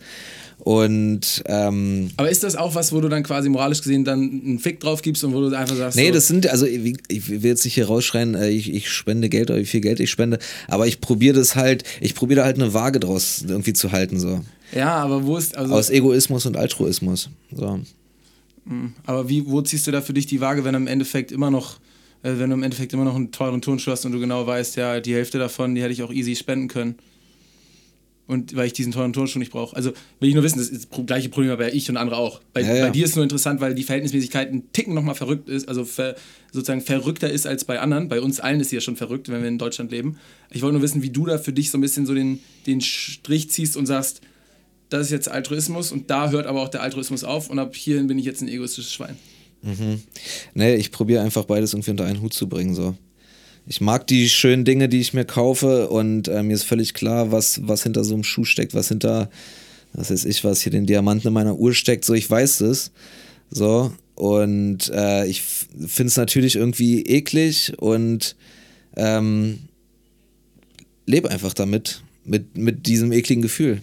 So. Das ist schon interessant, oder? Ja. Ich finde auch gerade über dieses eklige Gefühl, was vielleicht jeder schon mal hatte oder jeder schon mal drüber nachgedacht hat, das wird super selten thematisiert. Wir haben ja nicht mal richtig so ein Wort dafür, für diese kognitive Dissonanz. Die können, da Ja. hätte man ja eigentlich auch mal ein Wort verdient, so in unserer Industrieregion, dass man für genau dieses Problem irgendwie mal so ein Wort hat. Weil das ist letzten Endes, ich finde immer, das ist sowas wie unterlassene Hilfeleistung, weil du weißt, da ir- irgendwo passiert was anderes. Ja. Ich habe nur so viel Geld, weil wir das denen weggenommen haben. Ich mache es jetzt aber trotzdem, weil.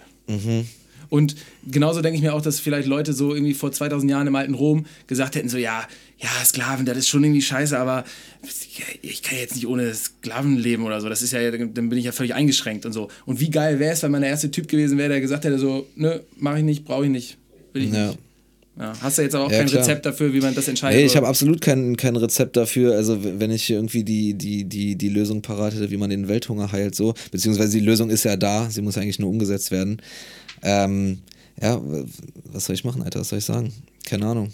Ist halt so. Also es, ich, ich, es ist halt so im Sinne von, ich bin halt so eklig dann. So. Da, da, das kann man jetzt auch nicht irgendwie, irgendwie groß schönreden. Also ich probiere irgendwie was zu machen. Natürlich kann man immer mehr machen und wahrscheinlich sollte ich auch mehr machen. Äh, so ist es. Wie können wir uns denn bei so vielen moralischen Fragen so selber überhöhen und sagen, ja, irgendwie hier, hier mache ich was Gutes, weil mein Beruf kann das und das gesellschaftlich oder äh, wir haben eine tolle Jobplattform, wo Leute einen Job mit Sinn finden und dann aber gleichzeitig so krass moralisch inkonsequent handeln. Warum? Ja, wie du dich vielleicht an mein Anfangsstatement erinnerst, habe ich gesagt, äh, ja, ich bin so, aber ich gehe damit nicht hausieren. Also überhöhe ich mich moralisch nicht so. Ähm, ja, ich weiß es nicht. You tell me. Also ich probiere irgendwie. Weil ich meine, du, du alleine in Diskussionen teilnehmen, wo du vielleicht dann irgendjemandem sagst, so ja, wie kann man jetzt hier der AfD irgendwie das und das, das müsste man alles anders machen. Das, da, man, man, man jongliert ja irgendwie tagtäglich mit so moralischen Werturteilen und das ist irgendwie, das zieht das eigentlich Ganze so ins Lächerliche, wenn man da. Ja, natürlich. Das Problem ist bei, wenn man, also es ist halt immer sehr verlockend, in Whataboutism zu verfallen, wenn man in diese Diskussionen geht. So, also äh, ich glaube, es ist, es ist für Menschen leichter, irgendwie ähm, irgendwas zu machen, als gar nichts zu machen, aber niemand kann alles machen. So, und wenn man den Leuten quasi, ja, du machst das, aber guck mal, was du für ein Heuchler bist, weil das und das und das und das, dann bist du halt relativ schnell in so einem Whataboutism-Zirkel so, der dann halt, also ich weiß nicht, wie, wie, wie zielführend das ist so. Und die Frage ist, glaube ich, auch, ähm, äh, wie viel wie viel vom die Welt besser machen muss an der Einzelperson hängen bleiben und wie viel sind vielleicht auch einfach Aufgaben von staatlichen Insti- Institutionen, von, von, von Ländern, von Regierungen so. Die aber letzten Endes als Einzelpersonen bestehen. Ja, natürlich, aber die einfach äh, über ein Kollektiv äh, entscheiden können und Sachen durchsetzen können, die Gelder freimachen können, die einfach Das einfach Kollektiv entscheidet letztendlich aus sich selbst heraus. Ich finde, das ist nämlich immer auch so, ein- das ist so eine, das ist so eine super, so ein super schneller Reflex der Verantwortungsexternalisierung so. Warte, das was du? Delegation, habe ich gesagt. Ja, so ungefähr.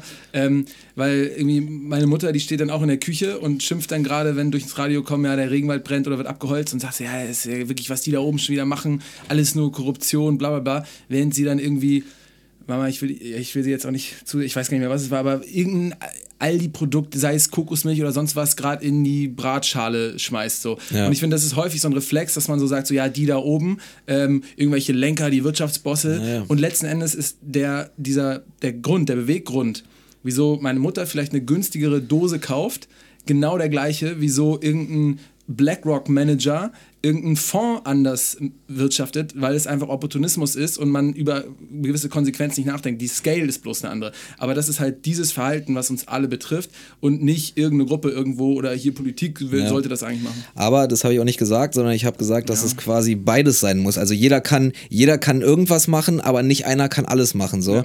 Und dann ist es genauso, wie du sagst, nämlich, dass äh, Menschen in, in, in gesamtgesellschaftlicher Verantwortung wie Politikerinnen und Politiker einfach Sachen skalieren können, so auf, auf, einer, auf einer viel größeren Skala machen können und letzten Endes auch nicht die, sondern äh, einfach, einfach Großunternehmen so. Und ähm, wenn quasi Mikro, Meso, Makro, wenn auf allen Ebenen irgendwie jemand was macht, so dann, dann ist schon, dann, dann ist eine ganze Menge geschafft so und wirklich alles auf die Mikroebene, also auf den einzelnen Menschen irgendwie abzuwälzen, finde ich, es ist halt, dann kommt man halt zu dem Ergebnis, wo wir halt vorhin waren, dass man sagt, so, ja, ist eklig, ist scheiße, also ich will trotzdem die Sneaker haben. Ich meine, jeder hat ja auch so. theoretisch die Möglichkeit, einen Großkonzern zu gründen oder ein Politiker zu werden oder fast jeder, sehr viele Leute, vielleicht mehr Leute, als es eigentlich denken. Ich habe so das Gefühl, gerade so bei, ich ist wahrscheinlich auch nicht das erste Mal, dass jemand den Gedanken äußert. Aber Deshalb fand ich ja das Buch auch so gut, dieses äh, Utopien für Realisten, weil das halt einfach so, also letzten Endes steht in dem Buch, so, äh, uns geht so gut, dass wir gelähmt sind und uns gar nicht mehr vorstellen können, was eigentlich besser sein könnte. So, also uns im Sinne von, äh, was weiß ich was, äh, Weiße, ja. White People. So, letzten Endes geht es darum, in meinen Augen. Und äh, dieses Buch macht halt einfach so Szenarien auf, die jetzt, wie du meintest, auch alles keine neuen Erkenntnisse sind, aber das ist ja auch, glaube ich, gar nicht der Anspruch von dem Buch, sondern das Buch hat quasi einfach nur mal so verschiedene vermeintlich utopische äh, äh, Visionen so zusammengetragen, wie eben Mindestlohn, äh, nicht Mindestlohn, sondern bedingungsloses Grundeinkommen, 15-Stunden-Woche, offene Grenzen, bla bla bla. So. Und ähm, was wäre deine persönliche Utopie? Bah, ja, das kann ich jetzt so auf die Schnelle nicht formulieren. nee, aber also, viele, also viele Thema, was dich total beschäftigt irgendwie und wo du denkst, da ist also was, was, aber mega scheiße so. Ja, also es ist halt auch schwierig, einfach so immer in dieser internationalen Skala zu lesen. So. Und irgendwie verhungernde Kinder in Afrika haben nicht viel mit meinem Alltag zu tun, im Sinne von, von meiner Lebensrealität. So, natürlich äh, tragen wir alle Mitschuld daran durch unseren Lebensstil, aber sie haben nichts mit meiner Lebensrealität zu tun. Mein Beitrag zu einer Utopie. Wovon du ja aber auch weißt, dass es so ein Bias ist, so ein Distanzbias. Ne? Ja, ja, klar. Ja, ja, ja klar. Und ähm, deswegen sage ich ja nicht in meiner ja. Lebensrealität. So, äh, mein Beitrag zu einer Utopie, wahrscheinlich ist Beitrag das Bessere, als was wäre deine Utopie, äh, wär, wären einfach so Themen, die mich mich in meinem Leben betroffen haben, so unter, unter denen ich in meinem Leben gelitten habe. Und das, das wäre in, in meinem konkreten Fall einfach mangelnde Chancengleichheit. So. Und das ist genau dieses Thema, was ich vorhin meinte, als ich die, äh, die Stiftung als Opfer bezeichnet habe, als ich gesagt habe, das, das Schlimmste, was man Deutschland antun kann, ist nach dem dritten Semester irgendwie das Studienfach wechseln. So, das ist einfach so dieses äh, in der Unterschicht aufwachsen, kein Geld in der Familie zu haben, niemanden zu haben, der einem irgendwie, äh, was weiß ich, was Nachhilfeunterricht gibt, der einem irgendwie die Sachen kaufen kann, die man zum Lernen braucht. So einfach sowas wie eine, wie eine echte Chancengleichheit, das wäre das wär so mein Beitrag oder mein erstes Thema, wo ich mich irgendwie äh, ransetzen würde. So. Cool, ja, genau. Das, das danach habe ich irgendwie auch gefragt. Also, das sind ja meistens die Sachen, die einen irgendwie persönlich bewegen, die dann, wo es auch am realistischen ist, einfach, dass man da Veränderungen bewirken kann, glaube ich. Ja. Wenn das irgendwas äh, ist, was einem völlig fremd ist, dann wird man da wahrscheinlich nicht viel bewirken können. Ja, da fehlt auch einfach die, die Expertise und die Erfahrung und die Ahnung. So. Ja. Ähm, bei dir läuft es gerade recht gut. Angenommen, der, der Hype äh, geht demnächst vorbei. Was würdest du am aktuellen Status quo am meisten vermissen? Ja, die Shows. Also die großen Shows einfach. Weil das ist das, was mir am meisten Spaß macht, einfach äh, aufzutreten und meinen Scheiß vor möglichst vielen Leuten zu erzählen. So. Ja. Vor wie viel, also ich war bisher noch nicht auf einer Show bei dir. Wie viele Leute sind das meistens dann? So, in welchen Größenordnungen spielt ihr da aktuell? Ja, ich würde mal sagen, so der Durchschnitt liegt so bei 2.000 bis 2.500 und äh, gibt halt ein paar Ausreißer nach oben. Irgendwie jetzt die, also der Tourabschluss ist am 16. Mai in der Mercedes-Benz Arena, da kommen 12.000 Leute. Das ist auch schon ausverkauft. Wir haben jetzt, also die komplette Tour war halt von Anfang bis Ende ausverkauft, auch schon ewig im Voraus. Deshalb haben wir jetzt noch drei Arenenshows nachgeschoben. So, wir sind jetzt irgendwie noch in, in Hamburg in der Barclaycard Arena, in Köln in der Längstes Arena und in München in der Olympiahalle. Äh, das sind auch alles so zwischen 10.000 und 15.000. Ja, aber so im Schnitt so zweieinhalbtausend, dreitausend vielleicht. Ja. Ähm, und halt und halt Sachen möglich machen zu können. Also wenn ich jetzt nicht, wenn jetzt nicht nur der Hype abflachen würde, sondern ich wirklich einfach meine Follower verlieren würde, äh, dann würde ich das würde ich schade finden im Sinne von äh, ich mag es an meinem Job und an meinem Status oder wie auch immer man das nennt, oder meinem State of Career oder wie auch immer man das nennen mag, dass ich einfach so Sachen so möglich machen kann, dass ich so Sachen, die ich mir vorstelle, einfach machen kann. So, ohne dass es so ein krasser Fick ist. So, und ohne dass ich ganz viele coole Ideen haben ja, und das war ja auch die Idee für, für unsere gemeinsame Aktion für Attention Please, ja, haben, so, äh, haben so das Problem, dass ihnen einfach erstmal so der Kickstart fehlt. So in irgendeiner Form einfach erstmal Leute auf irgendwas aufmerksam machen. So. Und äh, das würde mir fehlen, weil wenn ich jetzt irgendwie eine Fitness-App rausbringe, so dann, dann, dann kriegen das erstmal ein paar hunderttausend Leute einfach direkt mit. So, und für diese paar hunderttausend Leute müsste man als, als, äh, als komplettes Startup ohne irgendwie äh, jemand aus der Öffentlichkeit im Boot einfach so lange erstmal kämpfen. So. Und das war ja auch die Grundidee für, für Attention Please, einfach eine, eine, eine, eine Masse an Menschen einfach auf irgendein Thema aufmerksam zu machen, das ich oder wir für, für, für sinnvoll erachten. Ja. Ja.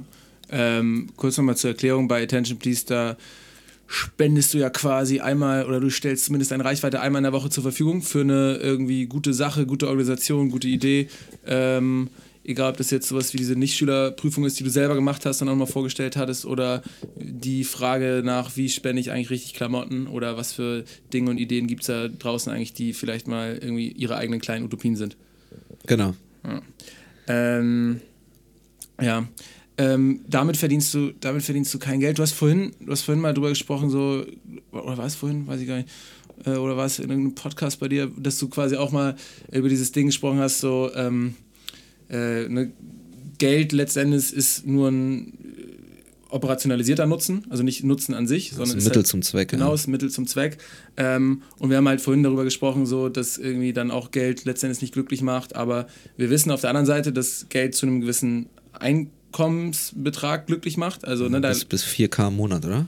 ja, ich habe jetzt. Oder äh, 70.000 im Jahr? ja, so ungefähr was war's? 75.000 Dollar waren, glaube ich, so Forschungen. Ab da an quasi der äh, Grenzennutzen von jedem weiteren Ja. Dollar so stark sinkt, dass man eigentlich nicht mehr sagen kann, dass man, dass man viel glücklicher wird. Also Ja.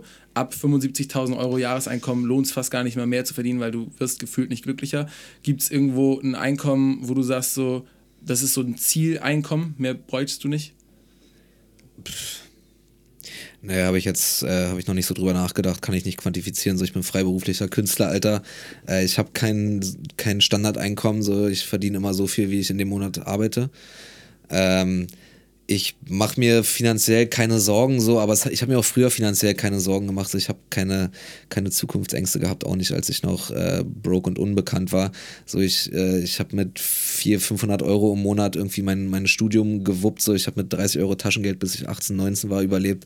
Das geht schon. Also ich, ich habe keine finanziellen Ängste. So, Ja. Ich weiß, dass ich es früher konnte und ich kann es auch immer noch.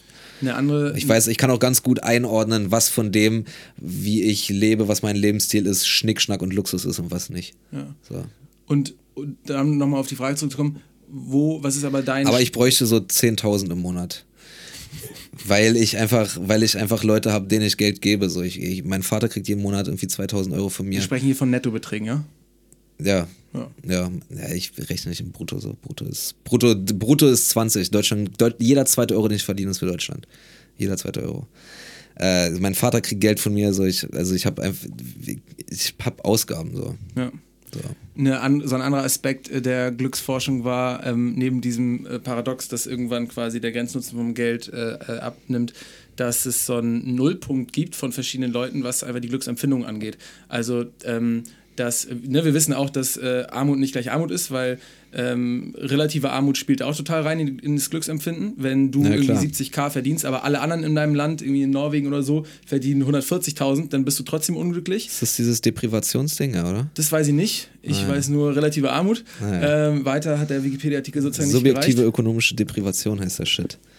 Easterlin, Easterlin-Paradox oder so, der hat das, glaube ich, rausgefunden oder zumindest Wobei runtergeschrieben. Das, das Easterlin-Paradox ist halt, dass sozusagen du nicht immer glücklicher mit immer mehr Geld wirst. Und der Typ hat aber wiederum dann auch äh, darüber geforscht. Und da gibt es einen Glücksnullpunkt. Ja. Und der hat nämlich gesagt, ja, die, die Dinger, die stimmen, diese, diese Forschung, die stimmt immer nicht ganz. Und dann hat er getestet, sind es verschiedene Länder.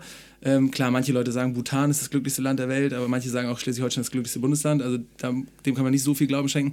Ähm, er hat aber auch herausgefunden, dass es verschiedene Glücksnullpunkte gibt. So, und das ist äh, quasi, dass wenn du auf so einer Skala von 1 bis 10, dass Leute sich einordnen, manche Leute einfach von sich aus generell immer nur eine 5 sind, manche sind eine 7 und manche sind eine 8. Und wenn du jetzt äh, Ausschläge hast, wie zum Beispiel jemand schenkt dir 5000 Euro oder du hast irgendwie eine Beerdigung von einem Verwandten oder sowas, dann, äh, dann gibt es Ausschwenker, aber du kommst immer wieder zu deinem Glücksnullpunkt quasi zurück. Äh, würdest du dir so eine durchschnittliche von 1 bis 10 eine durchschnittliche 7 geben, was den Glücksnullpunkt angeht, oder wärst du niedriger?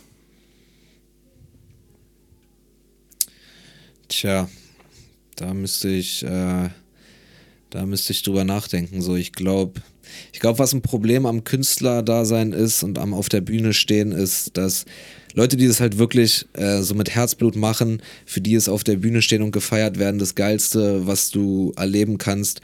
Und äh, wenn dieses auf der Bühne stehen von tausenden Menschen gefeiert werden, quasi dein Referenzpunkt für hier bin ich glücklich, so, hier geht's mir gut ist, äh, hast du im Alltag halt ein krasses Problem, weil du im normalen Leben nicht, nicht mal ansatzweise daran kommst. Weißt du, wenn das deine 10 ist, dann kommst du im, im Alltag maximal auf eine 3. Du meinst, du bist wie so ein Endorphin-Junkie im Alltag immer völlig auf kaltem Entzug. Ja, letzten Endes. Ich glaube, deshalb nehmen auch viele Leute aus dem Showbusiness Drogen und so. Wichtig ist halt, dass man irgendwie andere Sachen findet, die einen erfüllen so. Und das sind bei mir halt, wie gesagt, Alter, sich um Sachen, um Sachen und Menschen kümmern, die mir irgendwie was bedeuten. Das ist Sport, das ist irgendwie, was weiß ich, was mir so Quatsch zu überlegen, wie, wie, wie Attention Please oder als so eine Sachen. Ähm, ich glaube, eine 7 ja, also gemessen an der 10 auf der Bühne auf keinen Fall so, aber einfach gemessen so auf meine, auf meine Lifetime gerechnet. Äh, ich, ich war eigentlich schon immer ein relativ, äh, also mir, mir geht's gut so, auch in Scheißzeiten war ich eigentlich immer relativ optimistisch und, und positiv und dann doch immer relativ gut gestimmt. Also so 6 bis 7 kommt schon hin, ja. Ich glaube, das Problem bei Glück ist genau dieses Ding, was du meintest mit relativer Armut so. Äh, ich glaube, das Ding ist einfach, dass viele Leute nicht sich selber als Maßstab für ihr eigenes Glück nehmen, sondern zu viel sich mit allen möglichen anderen vergleichen. Und das ist halt total hinfällig, weil ab einem bestimmten Alter kann nie, ist jeder Vergleich mit jedem anderen hinfällig so. Weil äh, irgendwann gab es also, weiß nicht, so zwei, dreijährige haben ein relativ ähnliches Leben gehabt, die so in derselben Straße aufwachsen, weiß ich meine. Aber zwei 30-Jährige nicht. Die sind so viele Abkreuzungen und Wege gegangen. So, das ist, also du kommst an niemanden ran, der auch nur ansatzweise wirklich deine, deine Vita hat. Deswegen macht es einfach keinen Sinn, äh, sich mit anderen Leuten zu vergleichen, sondern immer nur mit sich selber vor einer Woche, vor einem Jahr, vor fünf Jahren, vor zehn Jahren. So, und äh, ich finde auch dieses ganze, diese ganze Kritik an Selbstoptimierung und was ja auch immer so als so ein, was ja auch immer so einen neoliberalen Beigeschmack halt offensichtlich hat, aber auch irgendwie kriegt. So, ich finde nichts Schlechtes daran, äh, an sich selber stetig zu arbeiten und die beste Version aus sich zu machen. So. Äh, halt nicht zwangsläufig in so, einem, in so einem kapitalistischen Maßstab, aber einfach so konstant an sich zu arbeiten und das Maximum aus, aus sich rauszuholen.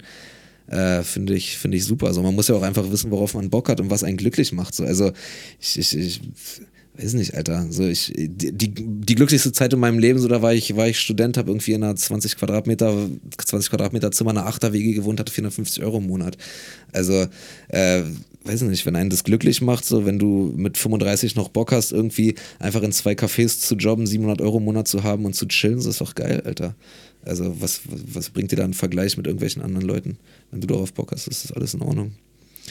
Ja. Letzte Frage gehört dir. Soll ich mich selber fragen, oder? Oder soll ich euch was fragen? Wen du willst.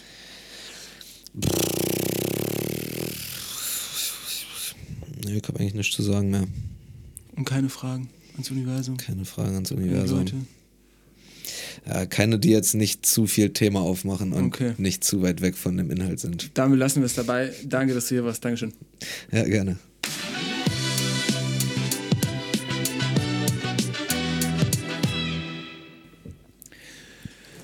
Ja, also so kreativ war natürlich die letzte Frage des Kreativlings nicht. Er wusste nämlich keine. Ähm, vielleicht lassen wir es auch einfach, dass wir den Gästen ab jetzt immer die letzte Frage überlassen. Die wissen damit irgendwie nichts anzufangen. Felix Lobrecht hat jetzt einfach unsere Fragestruktur beerdigt. Ja, finde ich auch. Ich war bisher auch echt nicht mit den Ergebnissen zufrieden. Ab und zu war mal ein bisschen was Nettes dabei, aber so revolutionär, wie wir uns das ursprünglich mal gedacht hatten, war das definitiv nicht das Konzept. Nee. Ja. Aber der Rest des Gesprächs ähm, war überdurchschnittlich, leicht überdurchschnittlich gut im Vergleich zu unseren anderen Gesprächen.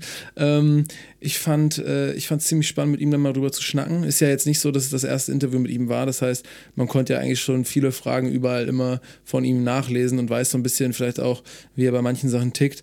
Ähm, trotzdem fand ich es nochmal schön, es war mir auch wichtig, ihn da so auf dieses Ding festzunageln, so ja, ab wann entscheidet eigentlich jeder für sich selbst, gerade in Bezug auf Geld, wann habe ich genug und wann spende ich genug und wie macht man das mit sich aus.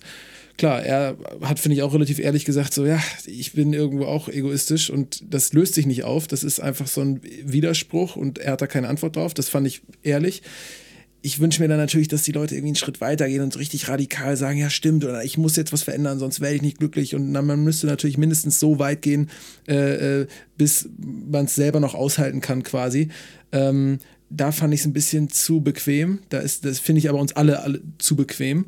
Ähm, ja, weil er sagt ja quasi auch, es war so ein Zitat, was ich mal rausgesucht hatte, wer mit mir zu tun hat, muss aushalten, dass ich eine Jacke für 1500 Euro trage und trotzdem regelmäßig Geld spende. Finde ich viel cooler als alle Leute, die solche Jacken tragen und nicht drüber sprechen. Und wir haben alle letzten Endes äh, Luxusgüter, die wir nicht bräuchten. Ähm, aber ich weiß nicht, ob wir das dann aushalten müssen oder ob er das vielleicht auch aushalten muss. Weil da kam es jetzt so ein bisschen darauf hinaus, dass natürlich auch er diesen Widerspruch aushalten muss.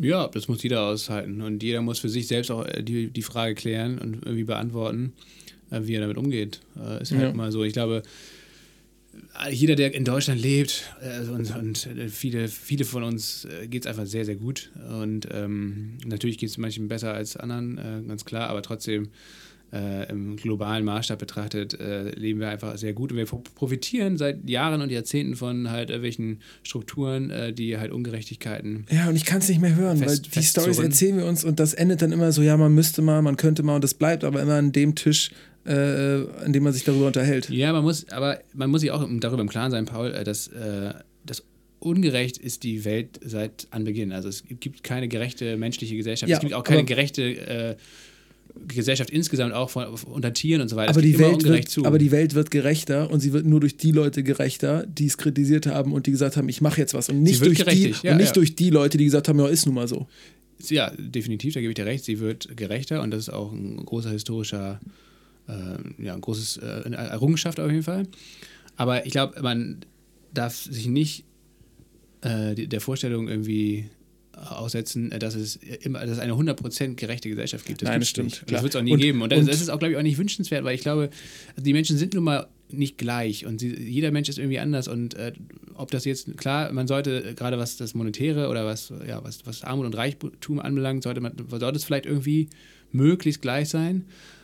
Aber es wird, es wird nie jeder True. Mensch gleich sein. Ja, und und, Felix, und, und es ist auch, glaube ich, nicht erstrebenswert, äh, das, das anzustreben, dieses Ziel, ähm, weil das immer, das ist, ist das Gegenteil von Freiheit. Also es ist dann de facto auch einfach eine Diktatur. Ja, das ist nur so. True. Und Felix macht ja auch was. Ist ja nicht so, dass er nichts macht. Das hat man ja gesagt. Er ist einer von den Leuten, die äh, relativ erfolgreich sind und die da alle trotzdem immer spüren lassen, dass diese Themen sie beschäftigen, dass er sich damit auseinandersetzt und versucht auch Dinge besser zu machen. Das hat man ja bei seiner Modelinie gemerkt. So genau wusste ich es auch gar nicht, was er da jetzt alles wie macht, weil er es halt nie so gebrandet hatte. Ist natürlich ganz interessant, dass das was ist, wo er auch versucht, so ähm, in einem relativ frühen Teil, relativ frühen Teil der Wertschöpfungskette äh, zu schauen, dass es vernünftig produziert wird mit vernünftigen Materialien. Ähm, ja, hast du recht. Er vereint äh, einfach nur vielleicht ein bisschen plakativer nochmal Widersprüche, die wir alle in uns tragen und die die Gesellschaft auch äh, in sich trägt. Ja, natürlich. Ähm, er ist äh, jemand, der in der Öffentlichkeit steht und, und der auch in der Öffentlichkeit natürlich dann einen Teil seines Reichtums vielleicht oder seines, seines Geldes dann irgendwie da zur, zur Schau stellt. Und damit ist er natürlich dann noch viel eher äh, im, im Fokus dieses, dieses Konfliktes oder dieser Auseinandersetzung vielleicht, als es jetzt jemand anders Ja. ist, der das nicht ist, Ja. der nicht im Fokus steht oder nicht in der Öffentlichkeit. Aber am Ende geht uns das alles an und alle was an und, und am Ende sind wir mehr oder weniger kein Deut besser oder auch schlechter, keine Ahnung, ähm, was, was diese Bewertung Ja, anbelangt. 100 Prozent.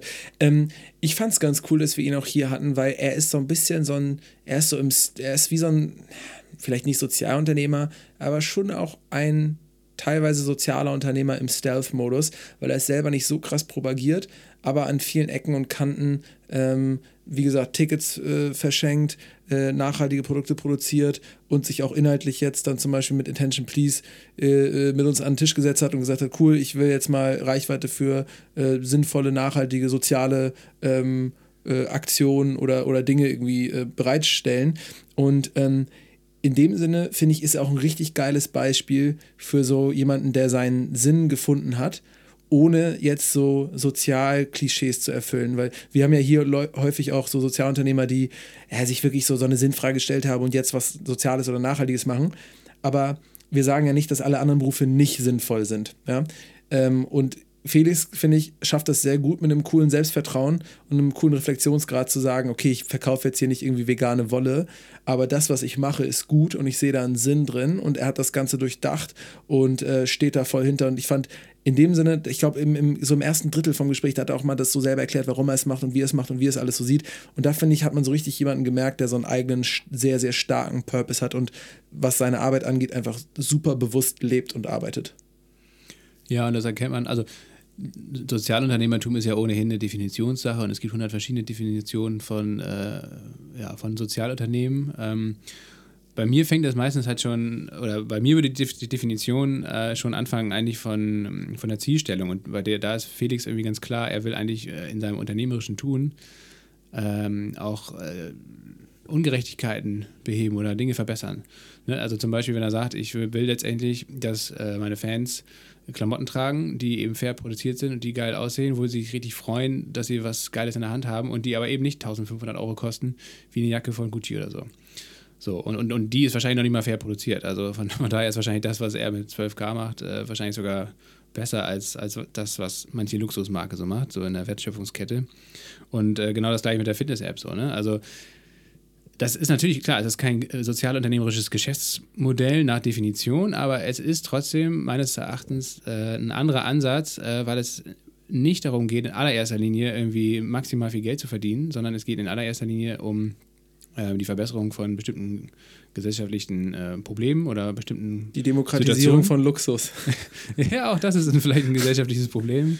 Ähm, naja, weil wenn es den Leuten zum Beispiel besser geht, wenn sie halt, äh, keine, keine Ahnung, so ein Personal Training haben zum Beispiel und gesünder sind und fitter sind äh, und das sich normalerweise, wie gesagt, niemand leisten kann, äh, ja. einen persönlichen Personal Trainer zu engagieren, ja. warum, warum sollen die Leute dann das nicht per App machen für 10 Euro im Monat? Mein Gott. Äh, wie gesagt, also ja, es, es ist, ja natürlich die, ist ja auch nicht die erste Nein. Personal Trainer App Nein. oder App, die dir beim Sport machen hilft. Aber klar, wenn er meint, er hat einen coolen Ansatz da, why ich, not? Ja, genau. Äh, ich, ich, genau, ich, ich habe da ich habe ein ähnliches Prinzip. Äh, er macht letztendlich ja viele Dinge, die ihm interessieren und, und er hat letztendlich den Hebel, er hatte das Geld natürlich und das ganze Team drumherum, um bestimmte Ideen, die in dem Kopf kommen, äh, dann eben auch umzusetzen. Und das finde ich halt geil, dass er äh, eben das nicht wie ein klassischer Comedian einfach, meinetwegen wie Mario Barth, irgendwie 20 Jahre das gleiche Programm macht und sich dafür abfeiert so und das ist einfach eins zu eins immer das Gleiche ähm, sondern der sich halt stetig weiterentwickelt. Äh, nicht nur in seinem künstlerischen Tun, sondern eben auch in seinem unternehmerischen Tun und äh, das dann sehr smart einsetzt über diese verschiedenen Kanäle, die ihm da zur Verfügung stehen, hinweg. Ne? Über Shows, über äh, Podcasts, über Social Media etc. Das ist geil. Das ist auch ja. unternehmerisch respektabel. True. Für alle Leute, die nicht wissen, warum er auf einmal über Hustensaft gesprochen hatte. Hustensaft ist ja, ähm, vor allem dieser Codein enthaltene Hustensaft, äh, wird in der amerikanischen Hip-Hop-Jugendkultur und mittlerweile auch leider, glaube ich, häufig in Deutschland so als Jugenddroge verwendet und glorifiziert. Ähm, weiß ich nicht, das wäre ansonsten, wenn man die Hintergrundinfo hat, wäre es ein bisschen random gewesen, als er, glaube ich, mitten, er hat doch mal über Hustensaft gesprochen, oder? Hat er nicht auch irgendwie erwähnt und so? Ja, ähm, ja, und sonst? Lachen hat eine Wirkung. Lachen hat eine Wirkung. Ich fand es auch echt cool, ähm, dass er nochmal beschrieben hat, wie, also wie er auf die Leute wirkt oder was es auch für positive Auswirkungen hat, ja. wenn er da letztendlich sein Programm abzieht und, äh, und, und den Leuten das dann, ja, also vielleicht nicht allen, aber einigen da danach einfach richtig besser geht. So. Ja. Das finde ich cool. Das, darüber habe ich noch nie so richtig nachgedacht, dass das auch so eine Auswirkung oder ein positiver Nebeneffekt von Comedy zum Beispiel sein kann. Ja. Ähm, ja, und trotzdem gleichzeitig irgendwie. Äh der Karneval früher als gesellschaftliche Ventilplattform. Äh, Brot und Spiele, ne? Brot und Spiele, genau, dass jeder mal auf die Bühne durfte mit einer Maske und mal gegen den, äh, gegen den Herrscher wettern durfte. Aber auch das ist eine deutliche Verbesserung, Paul, ähm, zu früher. Früher wurden die Gladiatoren noch äh, in die Arena geführt und haben sich da abgeschlachtet. Heutzutage gibt es Comedy. Die Leute sind auch zufrieden, wahrscheinlich sogar noch zufriedener als, als früher. Und es ist weniger blutig. Das stimmt. Also, ne, man hat, hat man, die Gesellschaft entwickelt sich weiter. Ja, sag ich ja. Aber, aber die Entwicklung ist nie zu Ende. Nee, ja, genau. Ähm, ähm, genauso wie bei Felix, als er gesagt hat, dass er äh, noch nicht glücklich ist. Das fand ich auch eine starke Aussage eigentlich. Stimmt, ja. Ja, merkt man, also bei solchen Sachen merkt man es auch und er ist nicht, ist jetzt kein Müßiggang, aber er ist dann schon, schon so ein kleiner Grübler, auch wenn, als ich ihn gefragt hatte, so, ja, was, was bist du, was ist dein Glücksnullpunkt auf einer Skala von 1 bis 10? hat er schon ein bisschen länger darauf geantwortet und gesagt, ja, wenn jetzt Auftritt eine 10 ist, dann ist mein Leben eigentlich keine 7. Aber ansonsten, so mit allen Höhen und Tiefen, wäre mein Leben schon so eine 7. Ist ja jetzt nicht der euphorischste Ausspruch eines Glücksbeseelten. Nee, definitiv nicht. Ähm, Aber finde ich super nachvollziehbar. Aber, ja, genau, genau. Und, und vor allen Dingen auch Vielleicht auch letztendlich. einfach realistisch.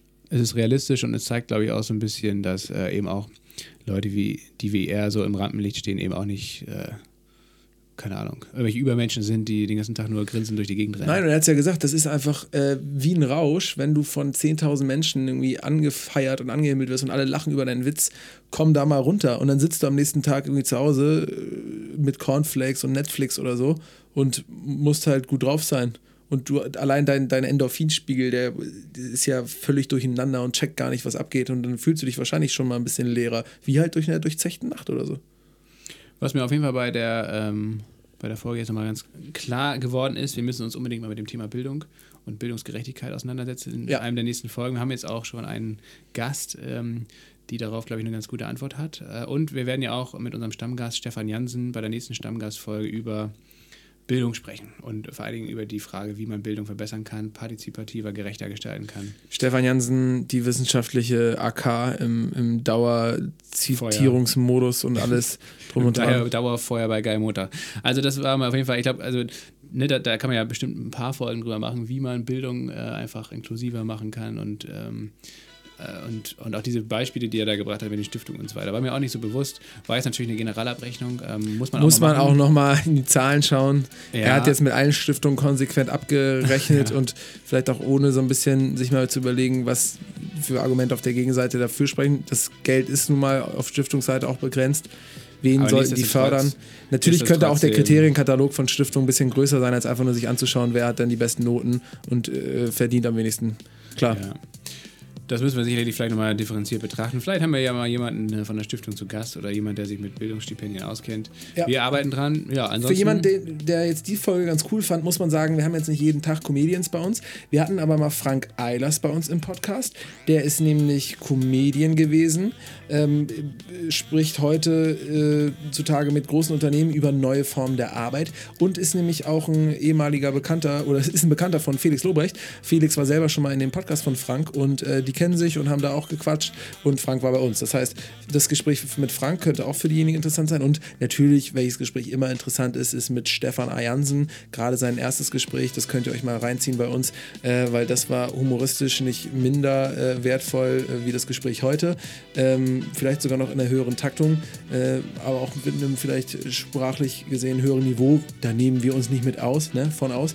Ähm, genau, oder? Das waren so. Und last but not least, äh, die Folge mit Diana Kindern vielleicht noch, auch eine Empfehlung, weil äh, die in ihrem Tun eigentlich doch sehr ähnlich ist von, zu dem, was Felix macht, finde ich, so, also, was die Organisationsebene anbelangt. so freischaffend. ja, genau, die, die, da weiß man auch, genau, da weiß man auch nicht so ganz, die ist nicht so richtig greifbar, aber die macht einfach unfassbar viele Dinge äh, zwischen Politik und äh, Unternehmertum. Das fanden wir damals sehr, sehr spannend und ähm, ich glaube, also wenn ihr euch für solche Art, für solche Formen von Arbeit interessiert, dann ähm, können wir euch, glaube ich, Und auch die, hatten, Kindert und die hat ein bisschen wie Felix auch so ein dauerhaftes Schutzschild um. So ein, so eine leicht, so ein leichte, so ein, so ein leichtes, nicht unnahbar, aber so eine leichte Distanzhaltung. Ähm, Ja, weil sie halt auch Gesprächspartner gegenüber, weil sie in der Öffentlichkeit steht, Ja. weil viele Leute sie, glaube ich, auch instrumentalisieren wollen, ne? weil sie dann das Vorzeige äh, homosexuelle Migrantenhintergrund äh, äh, Vorzeigeding ist für viele Leute. Ähm, und äh, bei Felix ist es genauso, ne? Wenn du bekannt bist, irgendwie will jeder was von dir, jeder guckt dich mit großen Augen an und äh, manche Leute wollen dir auch nichts Gutes und dann entwickelst du so ein Schutzschild. Das haben die beiden auch gemeint. Ja. Stimmt. Also, äh, wir würden uns freuen, wenn ihr noch viele Folgen von Geil Montag hört. Wir geben uns Mühe, hier jede Woche ähm, spannende Leute einzuladen. Nächste Woche geht's weiter. Und bis dahin ähm, viel Spaß beim Zuhören und eine gute Woche. Ne? Tschüss.